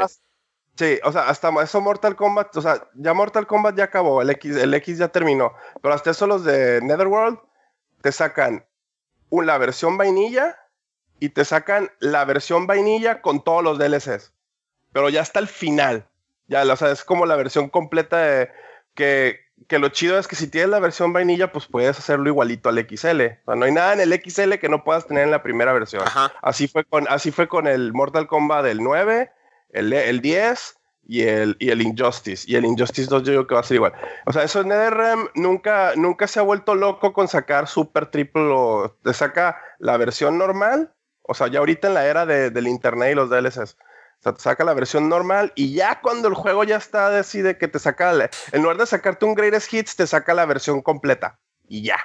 No le vas a poder meter más. Es la versión completa y así se queda el juego. Este, Street Fighter, pues sí, Street Fighter tuvo que cambiar eso porque no les quedaba de otra. Aunque su sistema de economía está horrible. Yo los, los, los que los decíamos, los Blast Blues y los Guilty Gears, a mí no me gustaba porque sacaban cada año una versión nueva y tenías que a fuerzas comprar el disco. Hasta esta, hasta esta versión, el Revelator, es la primera versión de Guilty Gear que ya vas a poder comprar el Revelator 2. Es un DLC que ya no tienes que comprar el disco. Y dije yo, al fin, o sea, pero duraron como 10 años en aprender esa, esa lección de que ya dejen de, de sacar versiones físicas que nomás están a durar un año. O sea, chino, marca. que si me espero, de aquí a unos dos años van a vender el Final 15 con todos los DLCs, güey. Ojalá. Bueno, De acuerdo a tu historia. Ojalá. a su proyección financiera. fíjate Sí. que los, Pero es más- Final, ¿antes Final han sacado, han sacado toda así una versión así. No, los, el, el 13 nunca lo sacaron, ninguno de los. No, pero, pero de porque, los, de los- porque el, o sea, el- el 12 y 13, el- el 13 fue, el 13 El 2 13 fue, el no tenía. fue el primero que empezó como que a experimentar con, con DLCs. Este, si acaso. Pues el 12 con, el- con la versión de Zodiac, ¿no? No, no, no, yo, lo vería, yo lo vería más bien, yo lo vería más bien con los, con los, con los online, el 11 y el 14. Que es, por ejemplo, si ahorita sí puedes comprar una versión del 11 con todas las expansiones de trancazo Sí. sí. Ah, sí. y van a sacar, eso van a sacar una de versión, MMOs. van a, ajá, No, van a no. sacar el 14 con, con la nueva expansión que, que incluya la expansión previa y el juego y el juego vainilla obviamente no pero fíjate Armando ahorita que mencionas el 15 y, y diablos de veras que que no- o nos gusta mucho la franquicia o nos da mucho mucho para hablar porque siempre inevitablemente terminamos hablando de eso pero Square Enix está tratando el Final Fantasy 15 casi como un MMO. O sea, ¿cuándo, cuándo te hubieras tú imaginado que un juego main de Final Fantasy single player offline lo actualizaran? O sea, le van a actualizar la historia. Le van a meter más, más, este, más cutscenes para explicar ciertos plot holes del juego. Ya ahorita, Ah, bien. ahorita yo, yo terminé el juego de nivel 99 porque pues tradicionalmente los Final Fantasy el tope, el, el level cap es, es 99. Ya lo actualizaron ahorita y le subieron el level cap a 120. Entonces, Eso está bastante interesante, güey, porque nunca lo había jugaste. pasado. nunca había pasado. Están, están tratando al juego, a Final Fantasy XV, lo están tratando como un juego, como un juego live. O sea, casi, casi como un juego online. Eh, Y fíjate, no solo le, Fíjate le- no solo le metieron el level cap, sino que le metieron ahorita este más quests. No, no, no son quests, son hunts. Hunts. Son, son hunts, este le, llam- le llaman time hunts. O sea, nomás van a estar disponibles cierto tiempo. Y después de ese tiempo ya no, ya no los vas a poder jugar. Pero eso te da a entender de, que, de que Square está viendo su juego offline, su, su, pues, su franquicia, su flagship, que es Final Fantasy, como, como una evolución a todo esto que estamos comentando, ¿no? A lo mejor, a lo mejor no, no, no estoy diciendo que vayan a sacar un Final Fantasy 15, 2, 3 cada año, pero al juego en sí lo van a seguir actualizando y le van a seguir dando contenido, te van a seguir dando razones para seguirlo jugando. Entonces, se está haciendo, se está viendo así como que algo ya medio raro con ese tipo de, de, de modelos para juegos single player. Entonces, Pues suena muy, la verdad, yo que no lo he jugado, suena bastante interesante. Sí, yo por, por ejemplo ahorita te digo, si yo, si yo quisiera, de hecho yo me estoy esperando a, a, a que saquen el parche donde, donde van a, donde van a meterle más, más historia. Porque así pues te da como que incentivo para volver a jugar el juego, ¿no? Ahorita como que subir el, el level cap a mis personajes de 99 a 120 no me llama tanto la atención. Pero está chido que te den opciones, o sea, que los, que los desarrolladores estén haciendo ese tipo de, de- de cosas. Sí, pues es la manera de mantener vivo pues el juego. Es tal Sí. cual como le está, como comentó el chino, como le están haciendo en Overwatch, güey. Como Ujú. mantienen a la gente interesada, metiendo más monos, metiendo más stage y que son gratis, es lo que está bastante interesante. Sí, es, es que ese juego, o sea, en ese juego la neta no, no necesita que, que cobre nada. Y lo, lo más curado es que lo que en Overwatch, la manera que hace su dinero, aparte de, o sea, de venderte el juego base, es puros cosas gráficas, o sea, son puros este Puros cosméticos. Sí, todo cosmético. No hay nada que, que te mejor, que, o sea, si tú no le metes ni un 5, no, no importa. Porque, o sea, aparte de comprar el juego, si tú nunca le metes ni un 5, no importa, porque si lo juegas, te van a dar las cajas gratis. Esa es una. Y luego, si y el juego va a seguir mejorando y mejorando y te va a tener ahí, te va a tener ahí. Al menos que en, pero, y en algún momento van a sacar algo que les va a gustar y que, va, y que, y que te va, ¿cómo se llama? Hacer que, que, que ¿cómo se llama? Que, que, que- le metas lana. Fíjate, el, el Hearthstone, el Hearthstone supo aplicarlo eso bien chido. Hicieron una cosa, ellos tienen una onda que se llama Tavern Brawl, una, una versión del juego que usan reglas bien locochonas y es más casual y de cura para, para jugarlo el juego de otra manera en lugar de la profesional. Hicieron una versión donde tú pagas 10 dólares o 100 oros dentro del juego, o sea, puede ser gratis, pero te va a costar jugar mucho o puedes pagarlo así de trancazo. Donde es, es una versión así tipo como modo torneo. Pues tú, tú te metes y así de que lo juegas y, se- y, y si ganas cierto número de juegos, así los premios están estúpidamente, estúpidamente así muy, muy buenos. O sea, te van a dar cartas y paquetes, o sea, o sea, sí, ¿qué, qué dices tú? No, pues sí vale la pena porque si le pongo 10 dólares voy a jugar una, voy a jugar un modo torneo donde, donde voy a poder ver mis habilidades y todos los premios que te dan están bien chidos. Claro, todos los premios son cosas que puedes ganar si nunca has metido un 5 en el juego, lo cual lo mantiene el juego balanceado y chido. Sea, esa es, es más otra, otra, otra manera de, de mantenerte ahí clavado y que, los, y que las compañías pueden hacer lana con el juego, sin tener que sacar otro juego en chinga. Ajá, eso, eso, eso es, es que esa es la clave, yo creo que de toda esta discusión, no tener que sacar un juego en friega solamente año, para mantener el ciclo de cada año. Pero bueno, pues creo que con esto ya cerramos esta discusión. Estuvo ba- bastante amena, fíjense que se, se me hizo se me hizo muy muy muy pares los todos los, los puntos de vista de cada quien.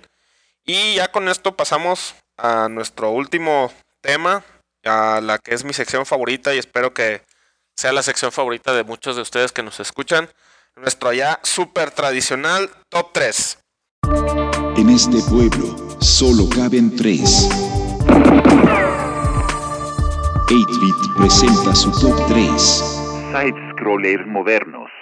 Y bueno, ya para terminar este podcast del lunes 27 de febrero, por cierto, por cierto, antes de, de- de entrar al tema, se nos ha olvidado festejar, felicitar al buen Re, muchachos, fue su cumpleaños el jueves pasado. Felicidades, Re. Así que Re, aquí. Gracias, de todos tus compas de, del podcast, aquí te, te- te damos una felicitación por tus, por tus 15 primaveras. Todavía estás, Soy chavo. Soy todavía chavo. estás chavo, estás chavo. Chavalón, chavalón. Sí. Sí, va- va- vas a los antros y así, como dijiste Sí. hace rato.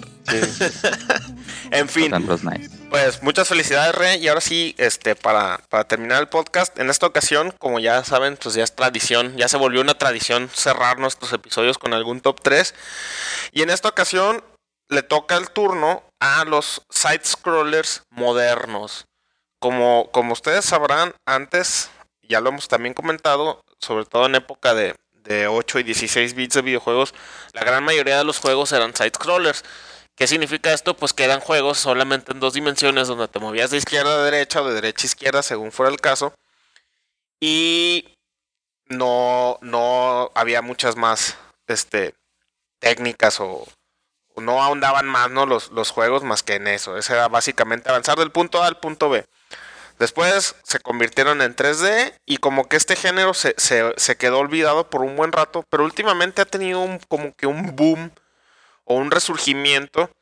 Los, los juegos side-scrollers que se apegan mucho a aquellas este, viejas tradiciones de desarrollo de juegos, pero le meten sus spin-offs ya de tecnología moderna, como puede ser juegos en, en 2.5D o, o juegos con, con gráficas hechas a mano, cosas por el estilo, ¿no? Entonces aquí vamos a tocar los aquellos side-scrollers que nosotros consideramos que son los, los mejores desde el punto de vista particular de cada uno de los casters. Y eh, nada más para, para aclarar, eh, estamos diciendo que son modernos porque si, si lo hacíamos genérico como top 3 side-scrollers en general, pues seguramente íbamos a chocar mucho, ¿no? Sobre todo yo creo que con Super Mario Bros. 3, que es con- considerado como el- uno de los mejores side-scrollers, si no es que el mejor de, de todos los tiempos. Entonces, Oh, qui- yeah. quisimos acotarlo más a side-scrollers modernos, o sea, side-scrollers que empezaron a salir tal vez en la época de del PlayStation 3 para acá, vamos a dejarlo así, vamos a darnos un margen En como, los, en los últimos 10 años. como ¿no? 10 años, ah, vamos a darnos como 10 Ándale, años. 10 años. Y side-scroller, ojo aquí, no necesariamente significa un juego platformer. O sea, no tiene que ser un juego estilo Mario Bros.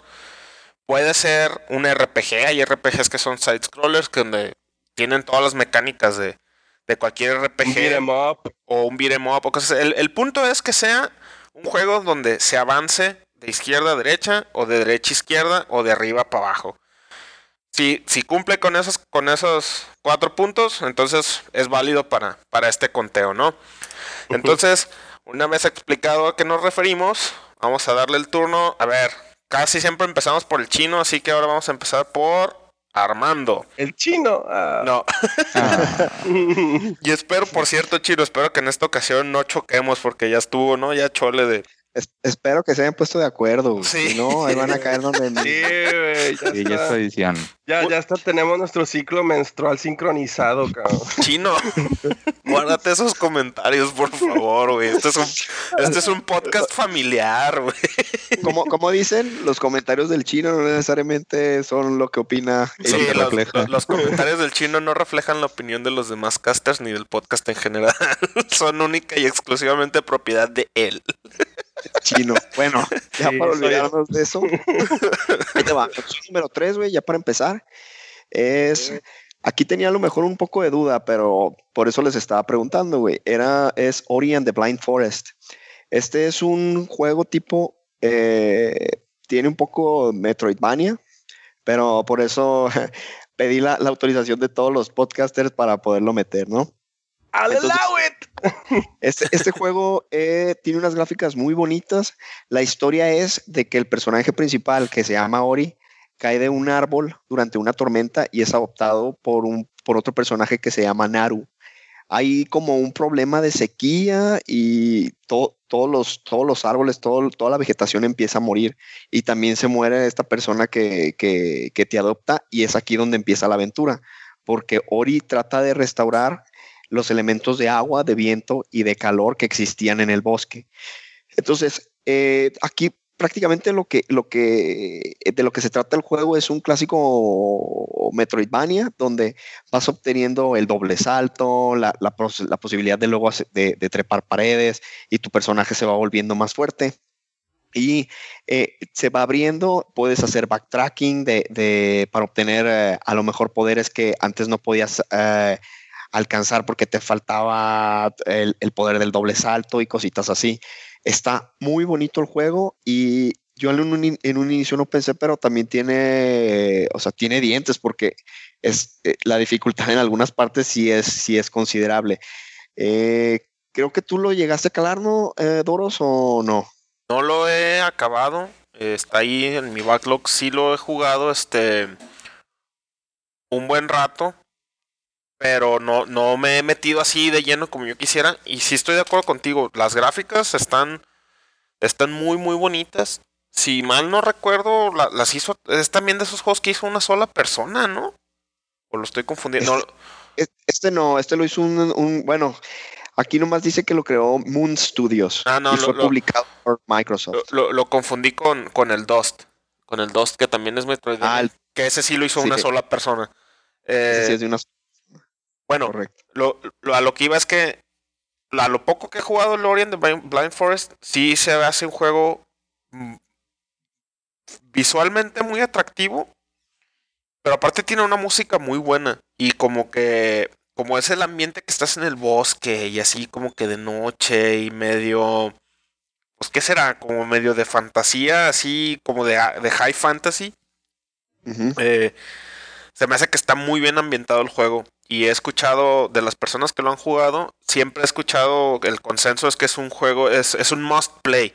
O sea, si, si te gusta tantito Metroid, si te gusta tantito Castlevania, o simplemente si quieres jugar un juego con gráficas muy bonitas, este, este juego está así como que pintado, pues, para, para que te metas de lleno. Entonces, sí, sí lo he jugado poquito.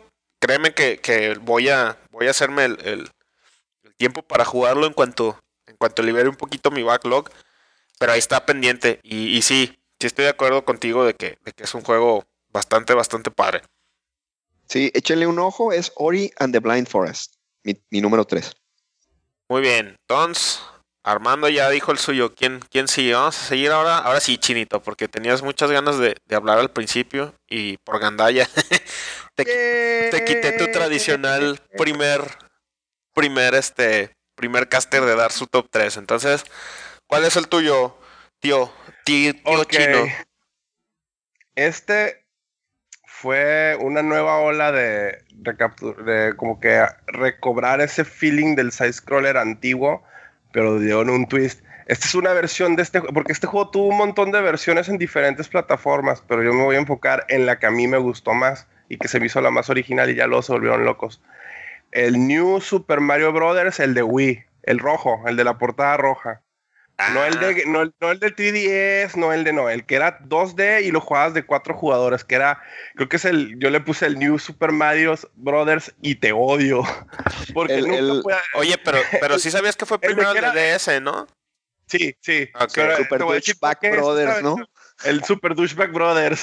Porque es el, juego de que puedas jugar. Es, esta es la razón por cual. Me gustaba un montón por la razón de que pueden jugar los cuatro jugadores al mismo tiempo. Y este.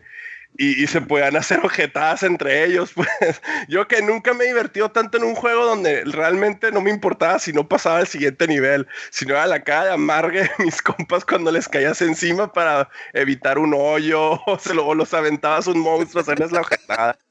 Creo que lo jugué contigo, Armando, y con tu esposa y tu cuñada, güey, en Guadalajara.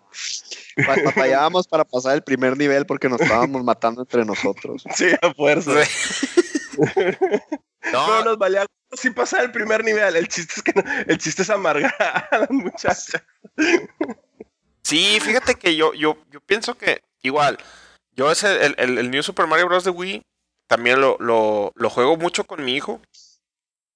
Y, sí está muy divertido. Yo nunca he sido súper fan así hardcore de, de juegos de Mario. Y de hecho creo que, que cuando Mario realmente brilla, o sea, cuando los juegos de Mario realmente son buenos, es cuando se limitan a ser side scrollers. Ya los, los 3D y eso, a mí particularmente, no, no estoy diciendo que sean malos, simplemente a mí no, no me llaman tanto la atención. Pero sí, Super Mario Bros. de, de- el New Super Mario Bros. de Wii, sí está bien divertido. tienes, tienes mucha razón. Así, jugarlo, jugarlo en multiplayer, este, le da como que una dimensión extra. Pero aparte, si lo juegas en single player como un Mario tradicional, también está muy padre y está muy difícil. Yo, sí, sí, le Sí, o sea, la, for- fórmula, la fórmula, o sea, es- esos juegos como los Zelda, o sea, la fórmula la tienen súper bien hecha y no hay pierde, ¿no? O sea, el hecho de que ellos hacer un platformer no hay, este, nunca voy a tener duda que no lo puedan hacer.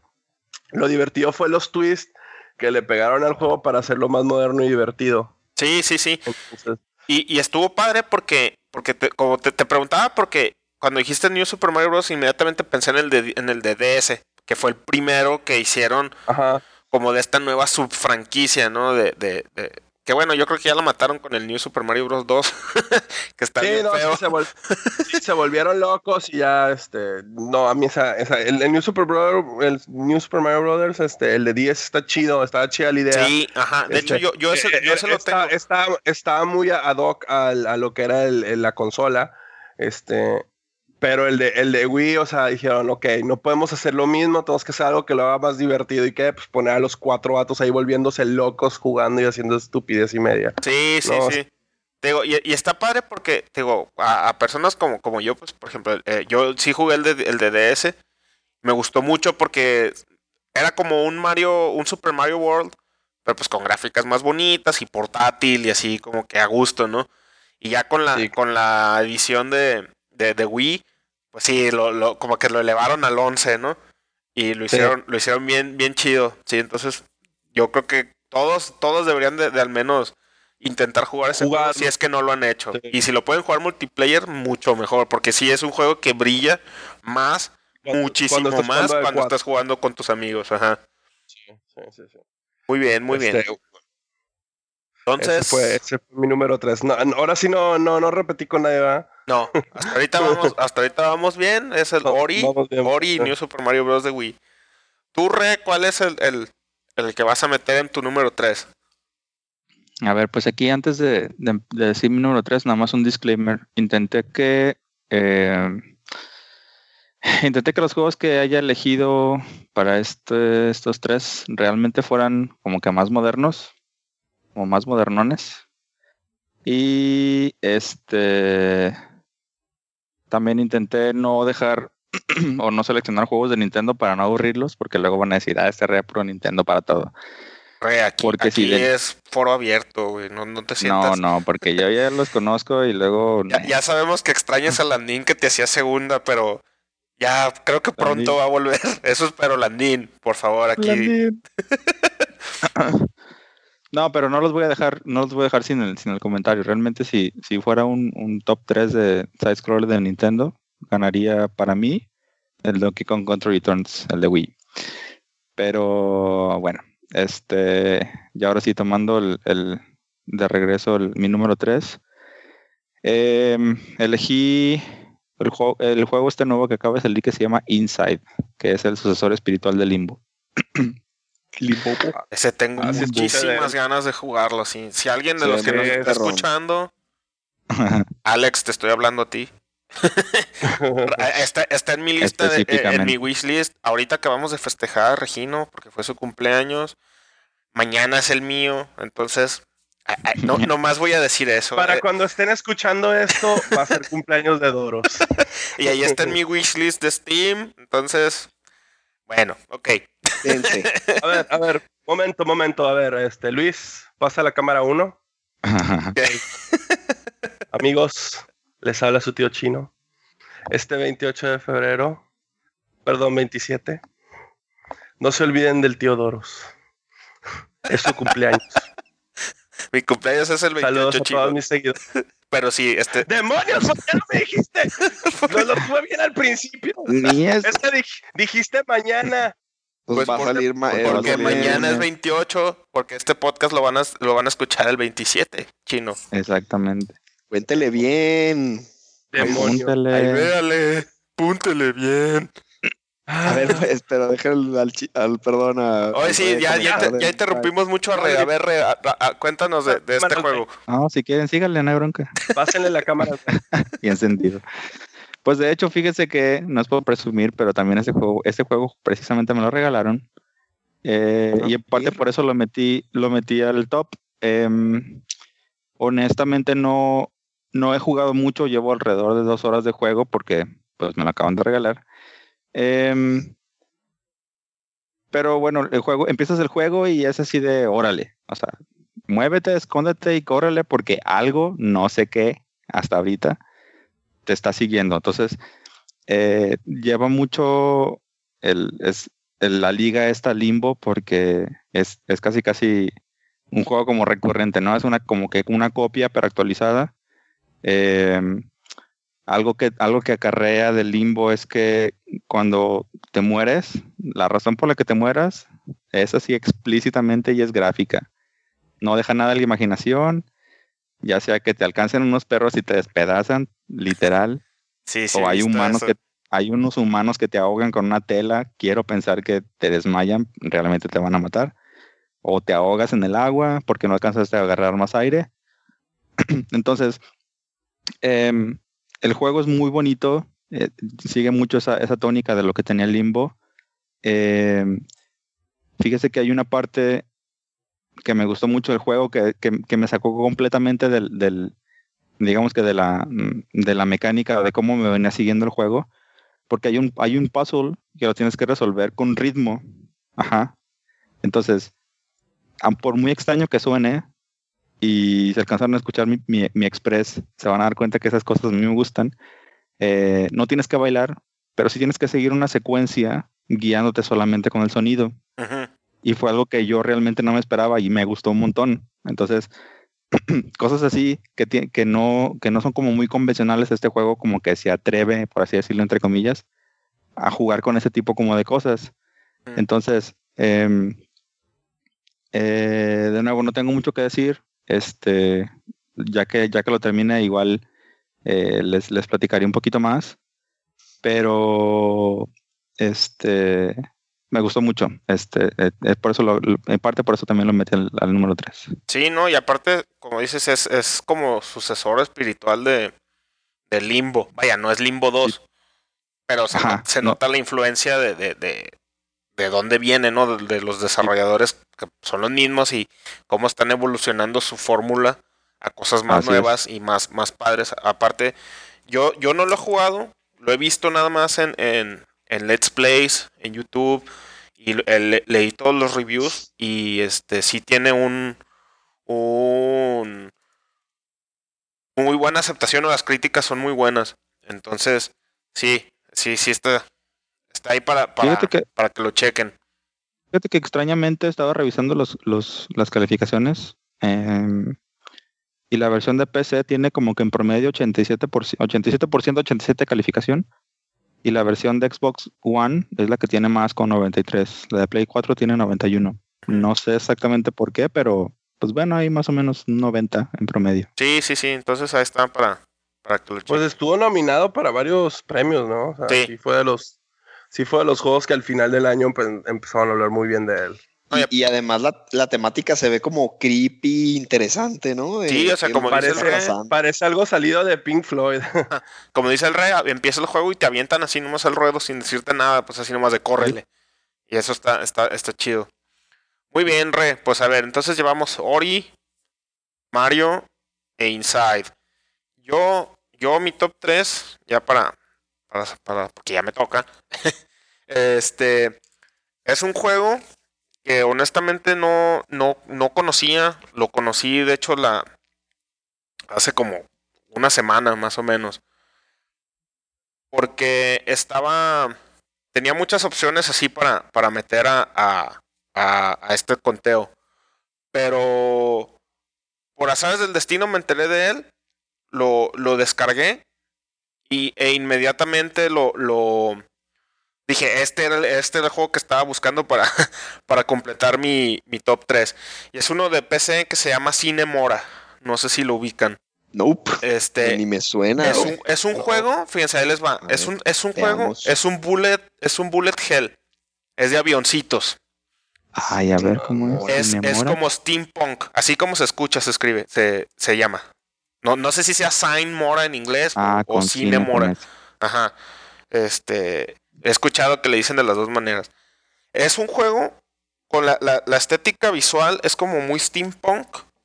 eh, y es de aviones. Es de aviones de, de así, tal cual, de esos de que está tu avión de un lado de la pantalla y se empieza a recorrer todo, todo el, el background, ¿no? Y te da la, la ilusión de que te estás moviendo. Pero aquí lo interesante de este juego es que no tienes una barra de vida, sino que tienes tiempo. La, la historia del juego gira alrededor de, del tiempo. Del tiempo. Entonces son aviones como de guerra y están en otro planeta. Y de hecho los personajes hablan en- y es un idioma inventado como de alienígenas que se escucha así como que entre ruso y alemán y así, pero es un idioma totalmente inventado. Y no, no, no les quiero spoilear porque es un juego muy, muy cortito. Dura. Yo me lo acabé en una hora y media. Y sin embargo, se me hizo muy, muy bueno. Y aquí la, la bronca de lo que les digo del tiempo es que no tienes vida, sino que tienes un, un límite de tiempo para, para avanzar, para terminar cada nivel.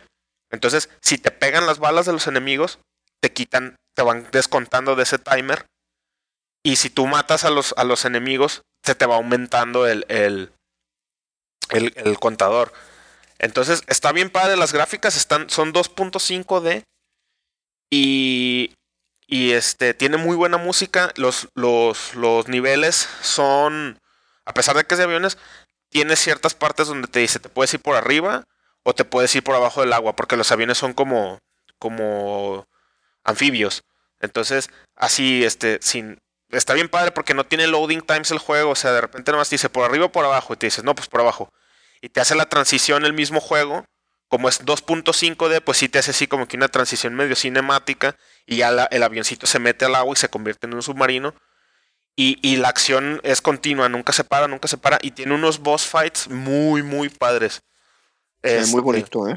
Está bien padre el juego, está bien barato, cuesta como 170 pesos, entonces eh, sí se los recomiendo mucho. Como les digo, me faltaba así como que eh, un spot para completar mi top 3 de entre todas las opciones que tenía y en cuanto descubrí este juego, por ahora sí que por puro azar, eh, fue por... Estaba así curioseando en, las en las ofertas, bueno, no, en, lo- en los feature games de Steam que a veces te pone cuando, cuando lanzas la, la aplicación y ahí me salió como sugerido. Entonces me metí, vi el, vi el, el trailer, me llamó la atención, bajé el demo y inmediatamente en cuanto bajé el demo y, me- y lo terminé, compré el juego. Entonces, este, ahí para que lo chequen, la verdad está, está muy padre ese juego. Y cae dentro de, de las reglas que pusimos de que era side-scroller, ¿no? O sea, no porque sea de aviones es menos side-scroller, porque realmente pues la, la- acción va siempre de izquierda a derecha, del punto A al punto. B. Entonces, chequenlo, de veras está, está muy, muy padre y está súper cortito, o sea, te lo acabas en una sentada, sí, o si te da insomnio una noche, en, en una hora te lo acabas. Está, está, está muy padre. Entonces, ya, ya le dimos la vuelta al top 3, ¿no? Entonces le toca ahora a Armando. ¿Cuál es, cuál es tu número 2? Ay, aquí voy a hacer un poquito de trampa, güey.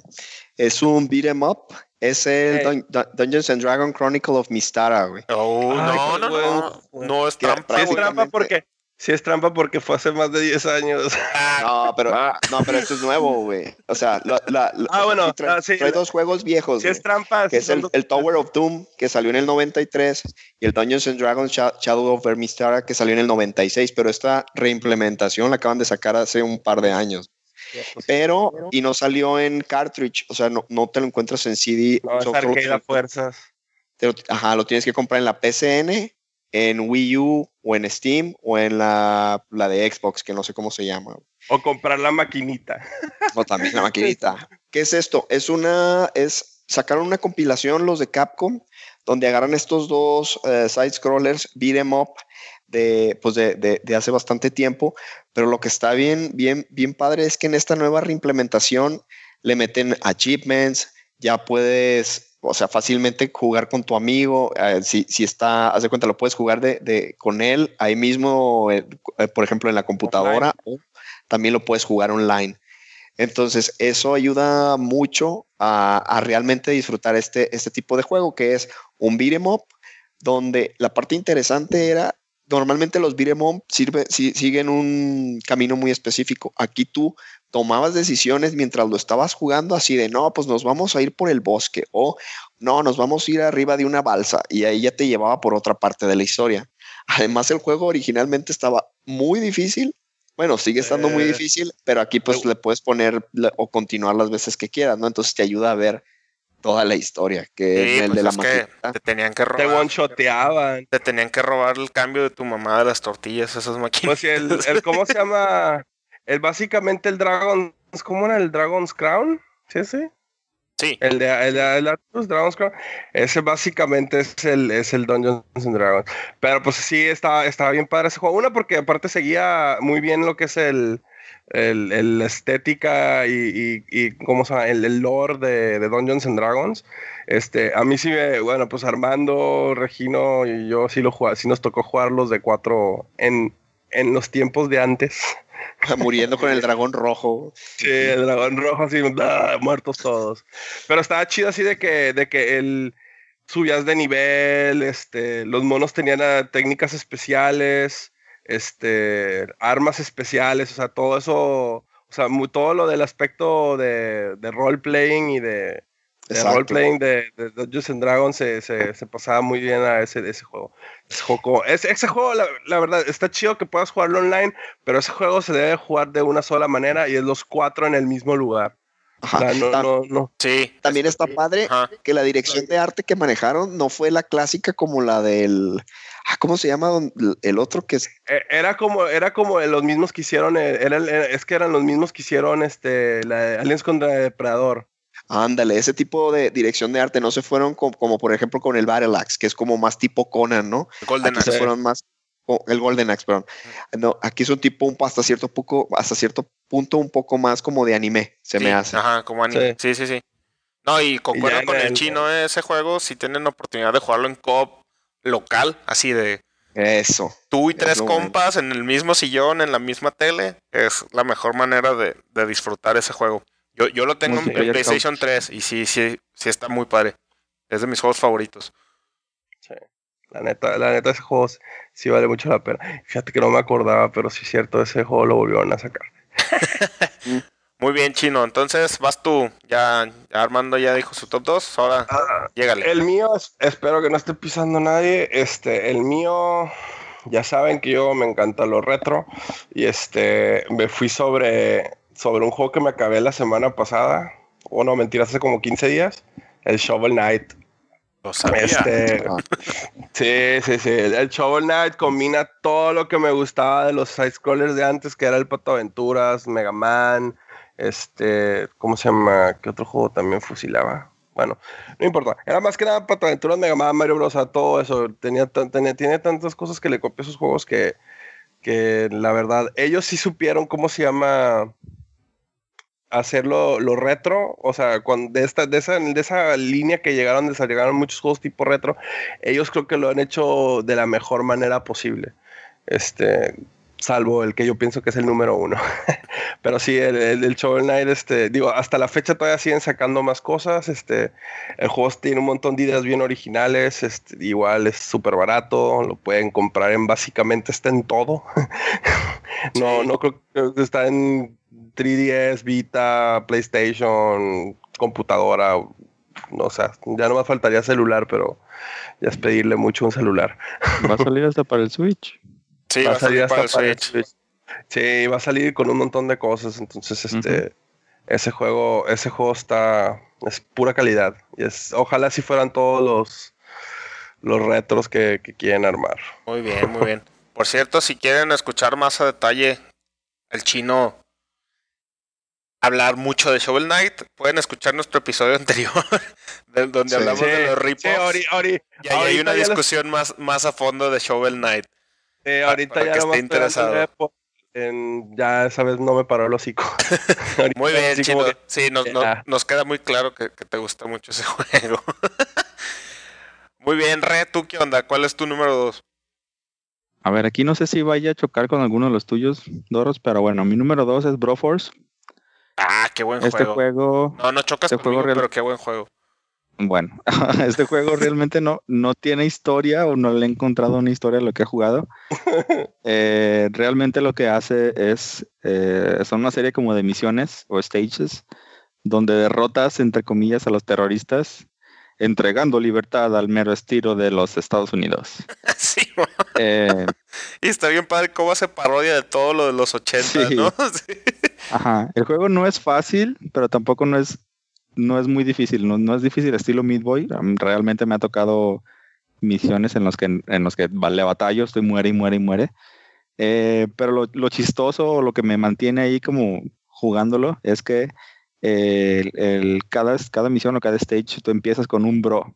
El, el juego le llama bro al personaje principal y cada bro tiene como que su arma, su arma principal, algunas secundarias.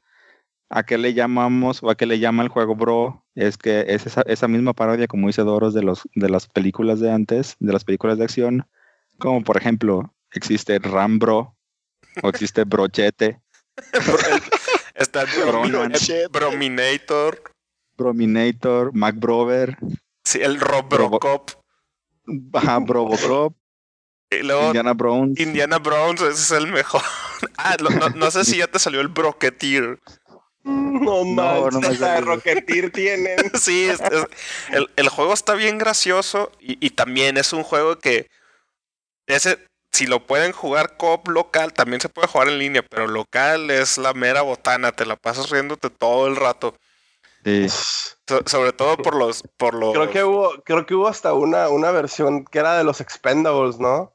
no sé, no, no sé. hubo un DLC o no Sí, sé, sí, o sea, los monos de los Expendables. Pero es que está bien chido cómo, cómo le meten bro a todo. Ajá. Lo chido de la versión de PC es que todas esas cosas eran gratis, son gratis. Ah, qué chido. Sí. De hecho, ¿saben a- Ahora sí que deberíamos de, de hacer un, un, un feed en nuestra página de Facebook jugando Bro Force, ¿no? Estaría, no, bien. estaría ahí, ahí estaría, estaría padre hacer, Cada quien con un pro. ajá, y, Bro, y- Arma- Bro Armando, Bro Rochín. sí, y bro- aparte pues somos el Brocast, entonces pues queda re bien. Chino, bro. Sí, este, este juego está, yo lo jugué en Play 4, en, en casa de unos amigos, y jugamos de, de, de tres, y pues no, sí, la verdad es que nos, nos la pasamos muertos de risa todo el tiempo, sobre todo por, por, por los nombres tan chistosos que le ponen a personajes que ya conoces, pero que le meten la palabra bro de, de, de una manera que no te la imaginas, pues como yo me morí de risa con lo del Robrocop. Y el, y el, y el, este, y el Rambro, así, fueron los que más me dieron risa. Ram, bro, decían. Ram, bro, no manches. Y está padre el juego porque no te deja escoger personaje. O sea, es de esos juegos que te matan de un balazo Ajá. Y y de repente aparece el cuando, otro. cuando te reviven, porque la mecánica para que te revivan si te matan es que estás rescatando a unos soldados, a unos prisioneros. Entonces, cada que reviven a un prisionero, este, reviven a uno de los, de los monos que ya se murió, pero con un personaje diferente. Nunca juegas con el mismo, el juego no te deja elegir. O sea, al azar te está poniendo con qué mono estás jugando. Y de repente, de repente, te, de repente liberas a un personaje nuevo y te pone una animación así súper ochentera, así súper de parodia. y te pone cuál es el nuevo bro que ya está disponible. Pues entonces está bien padre porque. Mr. Under, bro. Ajá, mi- eh, Mr. Underbro es el otro, que es, pues es Neo, ¿no? El de- entonces, cada, cada bro tiene un poder especial. ca- o- ajá, cada uno tiene un poder especial. Sí. Por ejemplo, este Rambro, pues trae así una metralletota. Mr. Underbro creo que puede volar. Este, Indiana Browns Sí. trae un látigo y cosas así. Está bien. Tira cuchillos y así. sí. Este, Bronan trae una espada. acuerdo. Bronan, Bronan. Bronan de Barbarian, sí, güey. Está bien Sí. chido. E- Entonces ahí sí, este, muy, muy buen, muy buena elección, Re, muy, muy buena elección. Yo creo que incluso hubiera podido ser fácil un top 1 y no Sí, nos hubiéramos fácil. quejado. eh. Es- tiene, tiene, tiene el, el 8-bit broadcast seal of approval de ese juego. Yeah. Muy bien. Bueno, pues ahora, ahora voy yo. Este, mi, mi, segun- mi top 2 también creo que voy a hacer un poquito de trampa, así como lo hizo Armando. Porque yo metí el remake del Castle of Illusion de Mickey Mouse, el que salió en el 2014. No sé si lo han jugado o no. No, no lo he jugado. Eh, No, salió para, para PSN nomás, ¿o qué? no, está en PCN, en Xbox. Si mal no recuerdo, está también en, en- en PC. Ah, Mira, ahorita te digo así súper rapidísimo. El juego está en PlayStation Network, Xbox, Xbox Live Arcade y Microsoft Windows. Ok. Hasta para Mac está. Y vaya que es raro que haya un juego para Mac. ¿eh? Lo siento, Nintendo. Es, este, juego, con Epic, Mickey. este juego es un remake de- de- del juego de Sega Genesis de Castle of Illusion. Creo que tú sí lo jugaste, Re. Era, en su tiempo era un juego muy famoso. Yo, yo, yo lo jugaba mucho. Sí, era, era de los de que, de los primeros, ¿no? Ah, mira, también está en Android. Estoy viendo aquí Sí, rápido. sí lo jugué. Tam- también jugué está en. Android el remake y en iOS, en, en iOS. Entonces, pues, de que hay opciones para jugarlo, hay opciones. Este igual, es un remake que hicieron de, de- del, Castle of Illusion. Básicamente, la historia es muy básica. pues, un juego platformer de principios de los 90, donde básicamente la bruja de Blancanieves se roba a, Mimi para, para permanecer joven para siempre. Ya, ese es el plot del juego, ¿no? Y Mickey se mete al castillo de la, de la- bruja a rescatar a, a Mimi. Entonces, aquí hicieron un remake eh, completito. En el sentido de que, de que hicieron un nuevo motor gráfico. Las gráficas son en 2.5D. eh, la animación está muy, muy bien. Pareciera como caricatura así como de Pixar. Es más, si, si- ustedes que tienen hijos, eh, seguramente les ha tocado ver en la tele la, la- la casa de Mickey Mouse, eh, que, es, que es una caricatura de, de CG de, de Mickey. Este, la- la- las gráficas de este juego se ven mejor que esa caricatura. Y, y el, y el remake está bien padre porque es muy fiel al juego original, pero le mete cosas nuevas como, como un narrador. Entonces, tú vas jugando y hay un narrador que es así una típica voz en off de esas de Tipo como- Disney. Que, que, que son, que son inconfundibles, ¿no? Que sabes que tiene el sello de Disney y te está contando lo que, va, lo que está haciendo Mickey mientras tú estás jugando.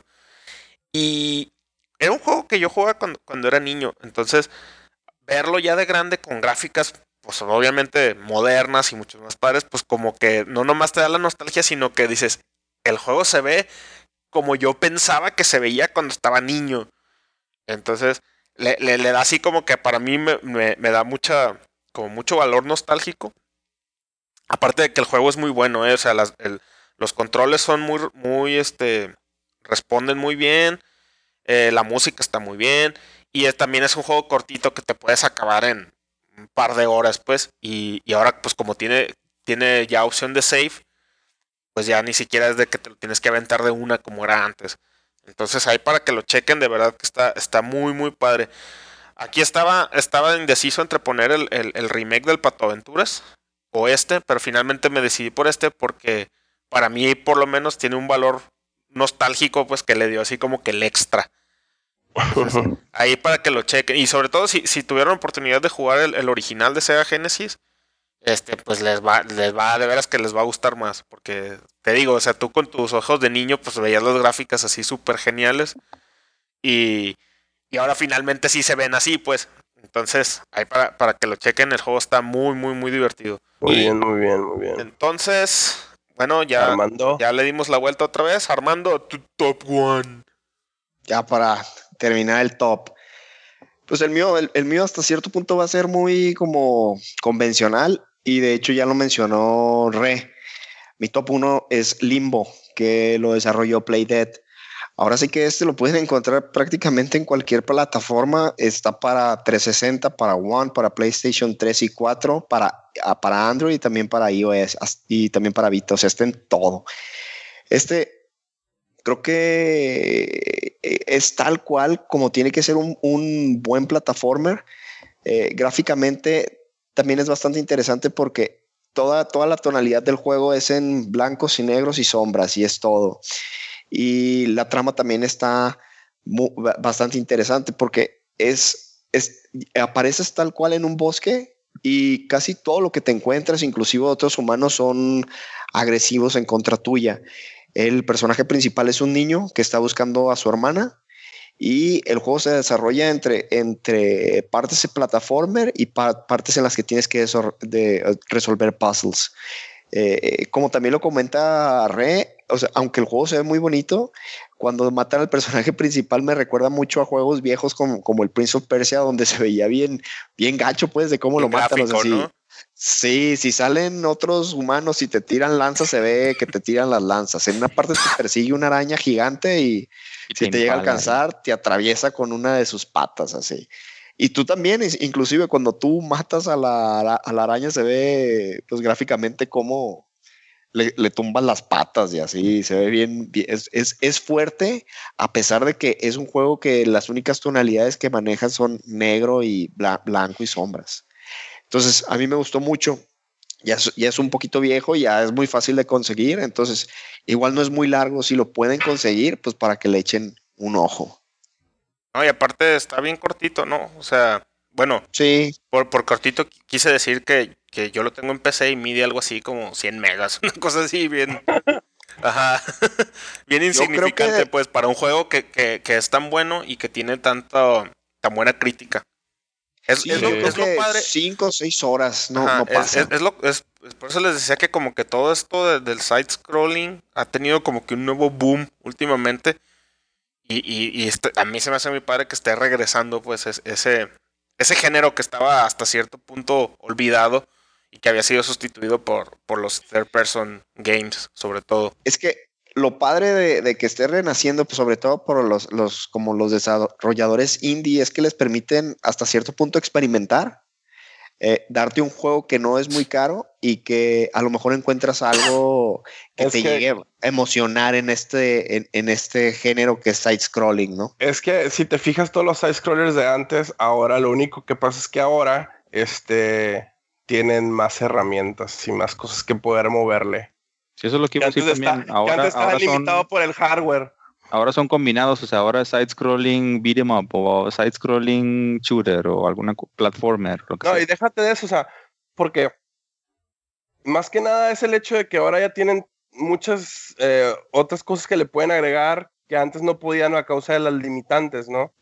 Este, También. Las limitantes de lo que es el hardware en sí. Pero, pero sí, este, muy buena selección. Muy bien, Pues- muy bien. Entonces, tú, Chinito, ¿cuál es tu top 2?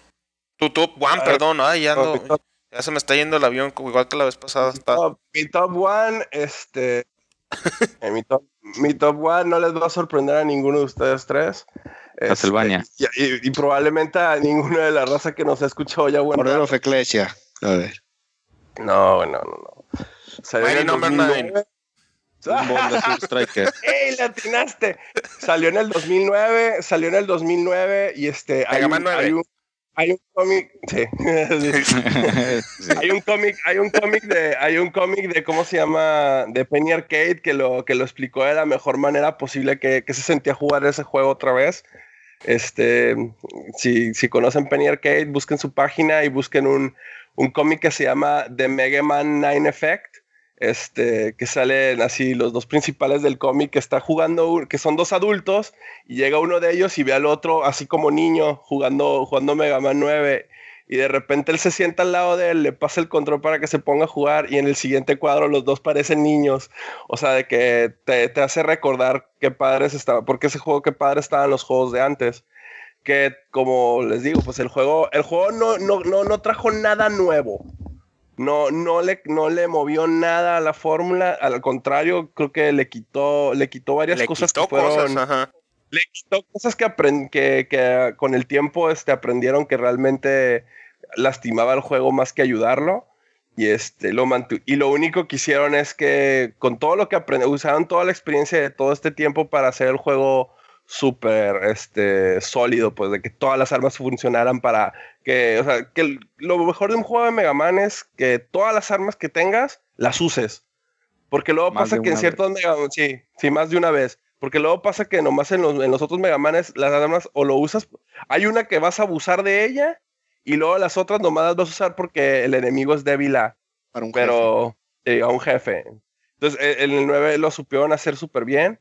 Este, y es, e- es una, te demuestra de que a veces, este, no le tienes que meter mucho, mucho pedo al, juego para hacerlo súper innovador o nuevo, sentirse fresco, sino te puedes irte a lo tuyo, pero hacerlo bien, o sea, hacerlo al, al trancazo.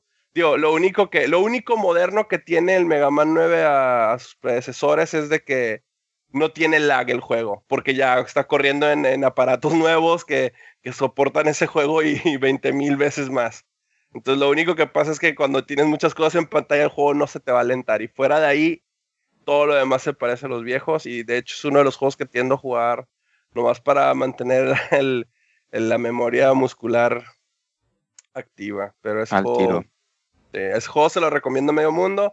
Lástima que nomás está disponible para Play 3, Wii y Xbox 360. Sí, que No eso sí, eso está lástima que no hayan sacado sacado- versiones para plataformas modernas. Vaya, para PC. A mí me amargó que en la, que en la versión de Legacy Collection, donde vienen los seis primeros, no agregaron esos dos, porque la neta sí valía que, sí valía la pena que agregaran esos dos. Sí. Lo que es el 9 y el 10. Pero ya hablé, he hablado en varios episodios un montón de este juego, entonces este se lo paso a la demás raza que diga sus números unos. Muy bien. Re. Ok.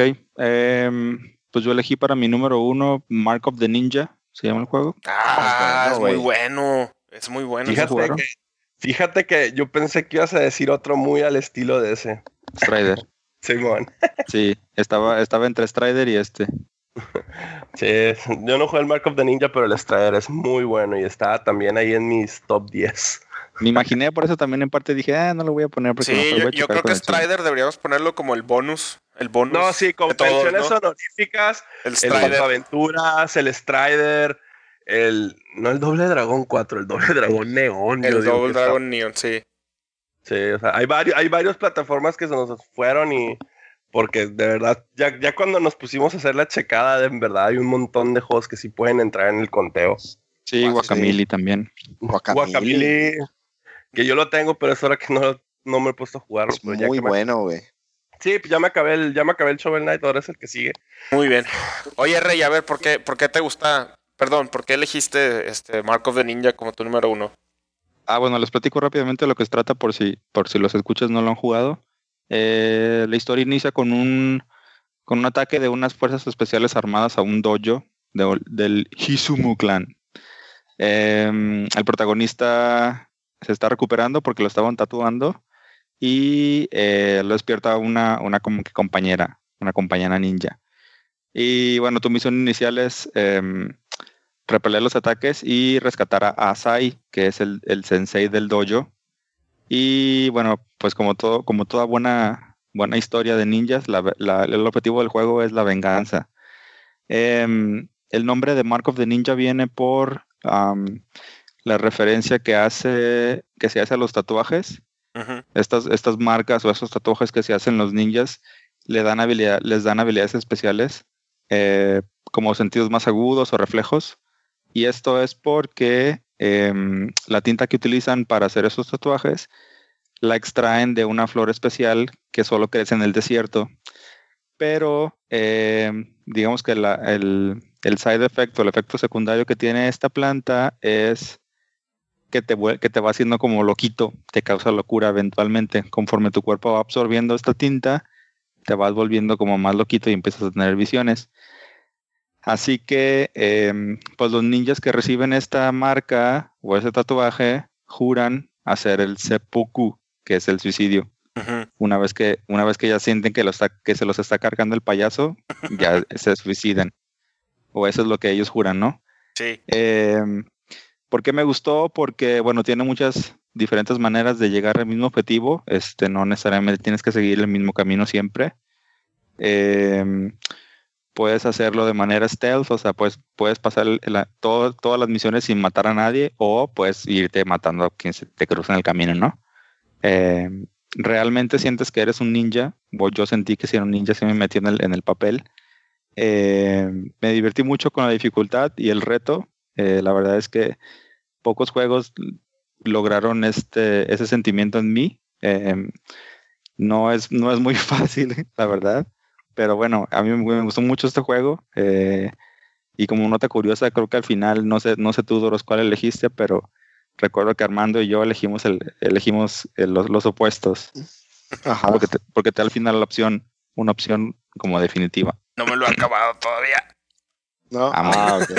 Así que Tiene dos finales. Sí, un sí, juego más que entró a mi lista. sí, sí, sí sé que tiene dos finales, pues no, no, lo, he, no lo he acabado.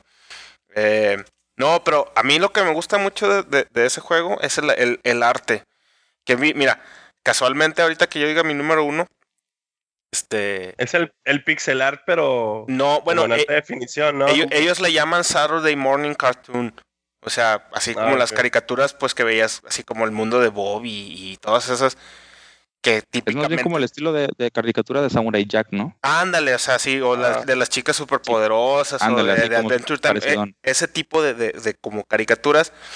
Pero te digo que le llaman Saturday Morning Cartoon Style porque era, era parece una caricatura pues que típicamente verían o los del, de los como 70s hasta los 2000, que los sábados por las mañanas eran cuando pasaban como que las mejores caricaturas que tenía cada canal, ¿no? Y este, y casualmente, el juego que yo elegí como el número uno, aprovechando ya la viada, también, también emplea este mismo tipo de, de- de arte, este mismo tipo de, de, de pixeles, así como en, en, en HD, como dijo el chino, así muy detallados. Y es el juego que les comenté en el episodio pasado que, que estaba jugando, que es el Shantae Half Genie Hero. Eh, No, es- Está. ¿Por qué lo elegí? Porque, bueno, igual, este. Tenía muchos para elegir en, en, en, en este top one. Pero este me gustó mucho porque está. Mezcla como. Parece así como patoaventuras. Tiene un poquito de Metroidvania. eh, tiene.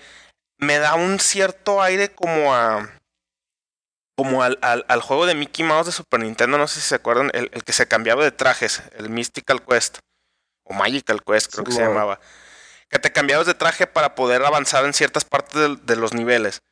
Entonces, aquí en este juego, la, la historia se trata básicamente de que Shantae es, es como que una genio, bueno, es mitad humano, mitad genio, y es como la protectora de una, de una, de un pueblito, de un pueblito, pero pasa algo que no, no los quiero spoilear por, por si lo quieren jugar, pero el caso es que como que la despiden de, de su rol y llega una nueva, una nueva Half Genie Hero.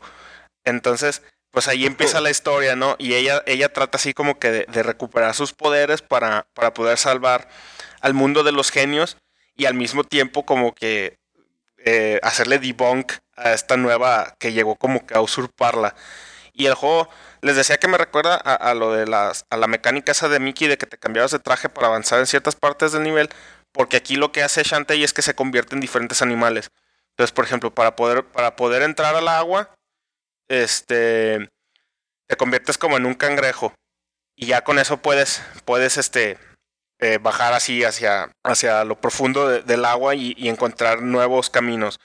Eh, también tienes opción de convertirte en, en una como arpía y puedes volar. O, o te, o te conviertes en un elefante para tumbar este o hacer hoyos en las paredes y entrar a nuevas partes de los niveles. Entonces, el juego es lineal en el sentido de, de que tiene nomás, o sea, va, empieza, a pesar de que tiene como un hub, así como un, un pueblito central de- hacia donde, de donde te mueves hacia los diferentes niveles. Lo puedes seguir así, de primer nivel, segundo, tercero, cuarto. Pero el juego te, te invita y a, a que regreses a los niveles que ya terminaste para ir descubriendo nuevas habilidades. Y a final de cuentas, ya para cuando llegas al último nivel, el, el challenge sea un poquito más, más este, llevadero, ¿no? Porque el juego está difícil. El juego está difícil. Y, y si vaya, si llegas al último nivel y no tienes todas las habilidades de la monita, pues sí, sí está. O sea, sí necesitas mucha habilidad. Este, aunque bueno, no, no habrá quien falta que se lo juegue así sin, sin hacer nada, ¿no? Sin agarrar nada y aventárselo como va. Entonces, Un speedrun. un speedrun. La música del juego es muy, muy, muy buena. Muy buena. O sea, eh, eh, eh, tiene un soundtrack como medio árabe, medio tipo Aladdin, pero con rock. Con rock así. eh, rock, rock tal cual, porque, porque el soundtrack son. no, o sea, se escucha como que sí lo grabaron con, con instrumentos reales, pues, y, tiene tracks vocales y todo. Y este. Y vale mucho la pena, de veras que se los recomiendo muchísimo. Y también está súper barato. El juego, como fue de Kickstarter, eh, pues fue así self-published por los desarrolladores. Y, y no cuesta como 150 pesos también. Entonces, chequenlo. De veras, yo, yo lo, lo, como lo mencioné, lo compré así nomás por el hype que, que ya, que ya hab- había estado haciendo. Y, y lo compré nomás para ver qué salía. Y me llevé una muy, muy agradable sorpresa. Entonces, este, ahí se los, ahí se los recomiendo para que, para que le echen un ojo. De veras que, Oye, Doro, yo tengo una pregunta. ajá. ¿Por qué, ataca la, la monita con el, con el cabello así como metalera? Es, es como el, el es como el trademark de la serie, porque como el buen chinito nos lo hizo nos lo hizo saber la primera vez que mencioné el juego, eh, el juego, esta es una serie que existe desde Game Boy Color. Entonces ya es una serie que tiene más de 10 años. Eh, y ese es como que el, el vaya así como Mario brinca y le cae encima a los a los monos o dispara balitas, este es como que el trademark del personaje es que se convierte en animales y ataca con la con la cola de caballo, que sí tiene Con así el. Ajá, tía, ataca con la greña, que es como un látigo. Es así nomás, pues es como el. el tre- Tipo Kabuki Quantum Fighter del NES. Ajá, o sea, es el, el. Sí, como el trademark del personaje, pues. Y, y aparte el juego está bien chistoso. El juego tiene personajes, este, que está chistosón, pues, o sea, sí, sí te hace reír, sí, tiene buenos chascarrillos el juego. Y no está muy largo tampoco, lo, lo terminas como en unas cuatro o cuatro horas y media, cuando mucho. Y, está muy padre. De hecho, sí, sí es de esos pocos juegos platformers que se me antoja sacar el 100%. Porque todavía me queda un montón de, de- de cosas por explorar. Pero ya no, no, no he tenido tiempo de regresar a él. Entonces, pues ya creo que terminamos con nuestro top 3. Ya se Muy buen listado, güey, salió, ¿eh? Sí, salieron muy Muy buenos juegos, ¿no? Dejamos. Sí. Y, Y- todo y lo chino y no- la, no- la no- mayoría. No chino. ¡Eh! No, uh, Oye, Yo pensé, to- yo pensé que alguien los iba. y- ah, perdón. Yo pensé que alguien iba a sacar el Order of Ecclesia, güey. De hecho, por eso no lo metí. Y dije, nah, no quiero que lo no quiero repetirlo. No, Pero como, fíjate como, que- como mencionamos, hay varios, pues, que sea, puedo poner toda esa lista de Castlevanias de 2D ahí, güey. sí. en top 10, güey, o sea, sí, o sea, lo que no entonces es el top 10 y fácil. No, este, lo bueno es que mira, muchos de los juegos que ahorita mencionamos para todos nuestros escuchas los pueden encontrar a muy buen precio en GOG. Muy buen precio. GOG. Guiño, guiño. Guiño, guiño. Wink. Si sabe leer entre líneas, el precio es Muy, muy barato. precio. Bueno, jovenazos, pues ahora sí, no se me va a olvidar. Ya para cerrar este podcast, después de nuestro tradicional top 3, eh, ¿qué están jugando? A ver, tú, y vámonos en el mismo orden de, de, como dijimos los juegos. Ah, Armando, ¿tú qué estás jugando? ¿Qué has estado jugando esta semana? Fíjate que ahora sí ya, por fin, por fin, ya me acabé Life is Strange. Eh, eh, el final como que no me gustó mucho, pero toda la parte de la historia sí se me hizo bastante interesante, güey. Po- bueno, no, mejor no me meto a detalles por si lo quieren jugar, pues porque es la parte principal del juego, ¿no? El, el desenlace. Sobre todo para ese tipo de juegos que, que es muy fuerte en, en cuestión de storytelling y hacia dónde lleva. Y el que ahorita estoy calando es uno ya también viejito que se llama Kingdom, Kingdoms of Amalur. Eh, que este juego tenía todo, güey, para ser un triple A, pero como que pasó totalmente desapercibido. Es, eh, creo que la historia es de Salvatore, que es de un escritor de Dungeons and Dragons. Eh, los dibujos fueron de McFarland, entonces como que, no sé, se pasó o sea, sí, sí tuvo tantito como que conocimiento por ahí, pero no, no pasó a más. Y pues apenas lo estoy calando, igual más adelante les doy más detalles a ver cómo se me está haciendo el juego. Muy bien. Muy bien, muy bien. ¿Tú, Chinito, qué has estado jugando últimamente? Pues Ah, yo por ahí- este, Por ahí vi que pusiste un post en nuestra página de Facebook de, de una Así nueva es. adquisición para tu colección. Así es. De esas veces que fui a Liverpool a, a pagar las mensualidades, me acordé que no debía nada en mi tarjeta. y vi en la sección de oferta en liquidación una joyita llamada Fire Emblem Fates. Como podrán saber, al re pues le gusta mucho Metroid, hay muchos que aman a Mario, otros que se desviven por el Zelda. Yo mi favorita franquicia de Nintendo es Fire Emblem que es la que hace hasta hace como menos de un menos de 10 años empezaron a pelar en Estados Unidos. Y me encontré este juego el Fire Emblem Fates y este la versión de Conquest, que es la versión más difícil de los dos porque era la única versión que tenían y, y no me iba a poner mis moños en ese momento. Y la encontré por el muy razonable precio de 700 pesos. Digo, era lo que valían nuevos, recién saliditos. Ahora vale mil pesos cada juego de 3DS. Pero pues, no me agüito porque lo voy a pagar en 15 pagos de 47 pesos al mes. Así dije yo, pues bueno, Págalo en 47 pesos por el resto de su vida. tengan sus sucios y cochinos 47 pesos Liverpool. Qué Electra ni qué Electra. qué Electra ni qué Electra, no, no, no, no. Este, sí, es, no, es muy recomendable, la verdad. Este, si la raza les gusta juegos de estrategia con, con historia y todo el rollo, este, están, son muy recomendables. Les recomendaría empezaran con el Awakening o, o buscar el, el- la, versión, la segunda versión del que yo tengo, que es el Birthright que es un poquito más difícil, es un poquito más fácil y es más para, más este, dirigida a principiantes. Pero es estrategia, este, es muy buena y este, y ahí voy, voy en el capítulo 5, no, juego- no le he metido tanto, tanto, ¿cómo se llama? Tiempo porque lo compré en pleno carnaval y si se dan cuenta ya mi voz estaba un poquito mejor porque ya se me está bajando la cruda de tanto grabar. Pero sí, ese es el que estoy jugando esta, esta vez. Muy bien. recomendable. Muy bien. ¿Tú, Re? ¿Qué has- ¿A qué le has estado pegando últimamente? Fíjate que yo estoy jugando, bueno, me estoy rolando entre el, entre el de Fire Emblem Heroes para en el celular, cuando estoy en, com- en- haciendo commute en el camión o estoy así. Eh, aquí en casa estoy jugando principalmente el Tomb Raider, todavía no lo termino. Y eh, pues ahorita que, que tengo el, el Inside, eh, que llevo por ahí como dos horas de juego. Oye, Re, Mande. ¿sigues jugando Fire Emblem Heroes Sí, en el baño? sí. Qué bueno, yo también. Sabía, sabía que lo, lo tenías que mencionar, si no, no ibas a ser, no ibas a estar contento, chino. Claro que no. Muy bien. Ahí es donde hago, hago las decisiones más importantes de mi vida y juego Fire Emblem. Muy bien.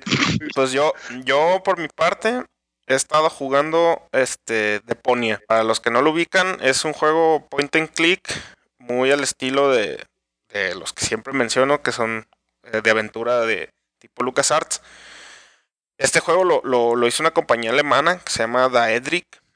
Eh, son cuatro en la serie. Yo apenas voy empezando con el primero. Así se llama Deponia, así como se escucha.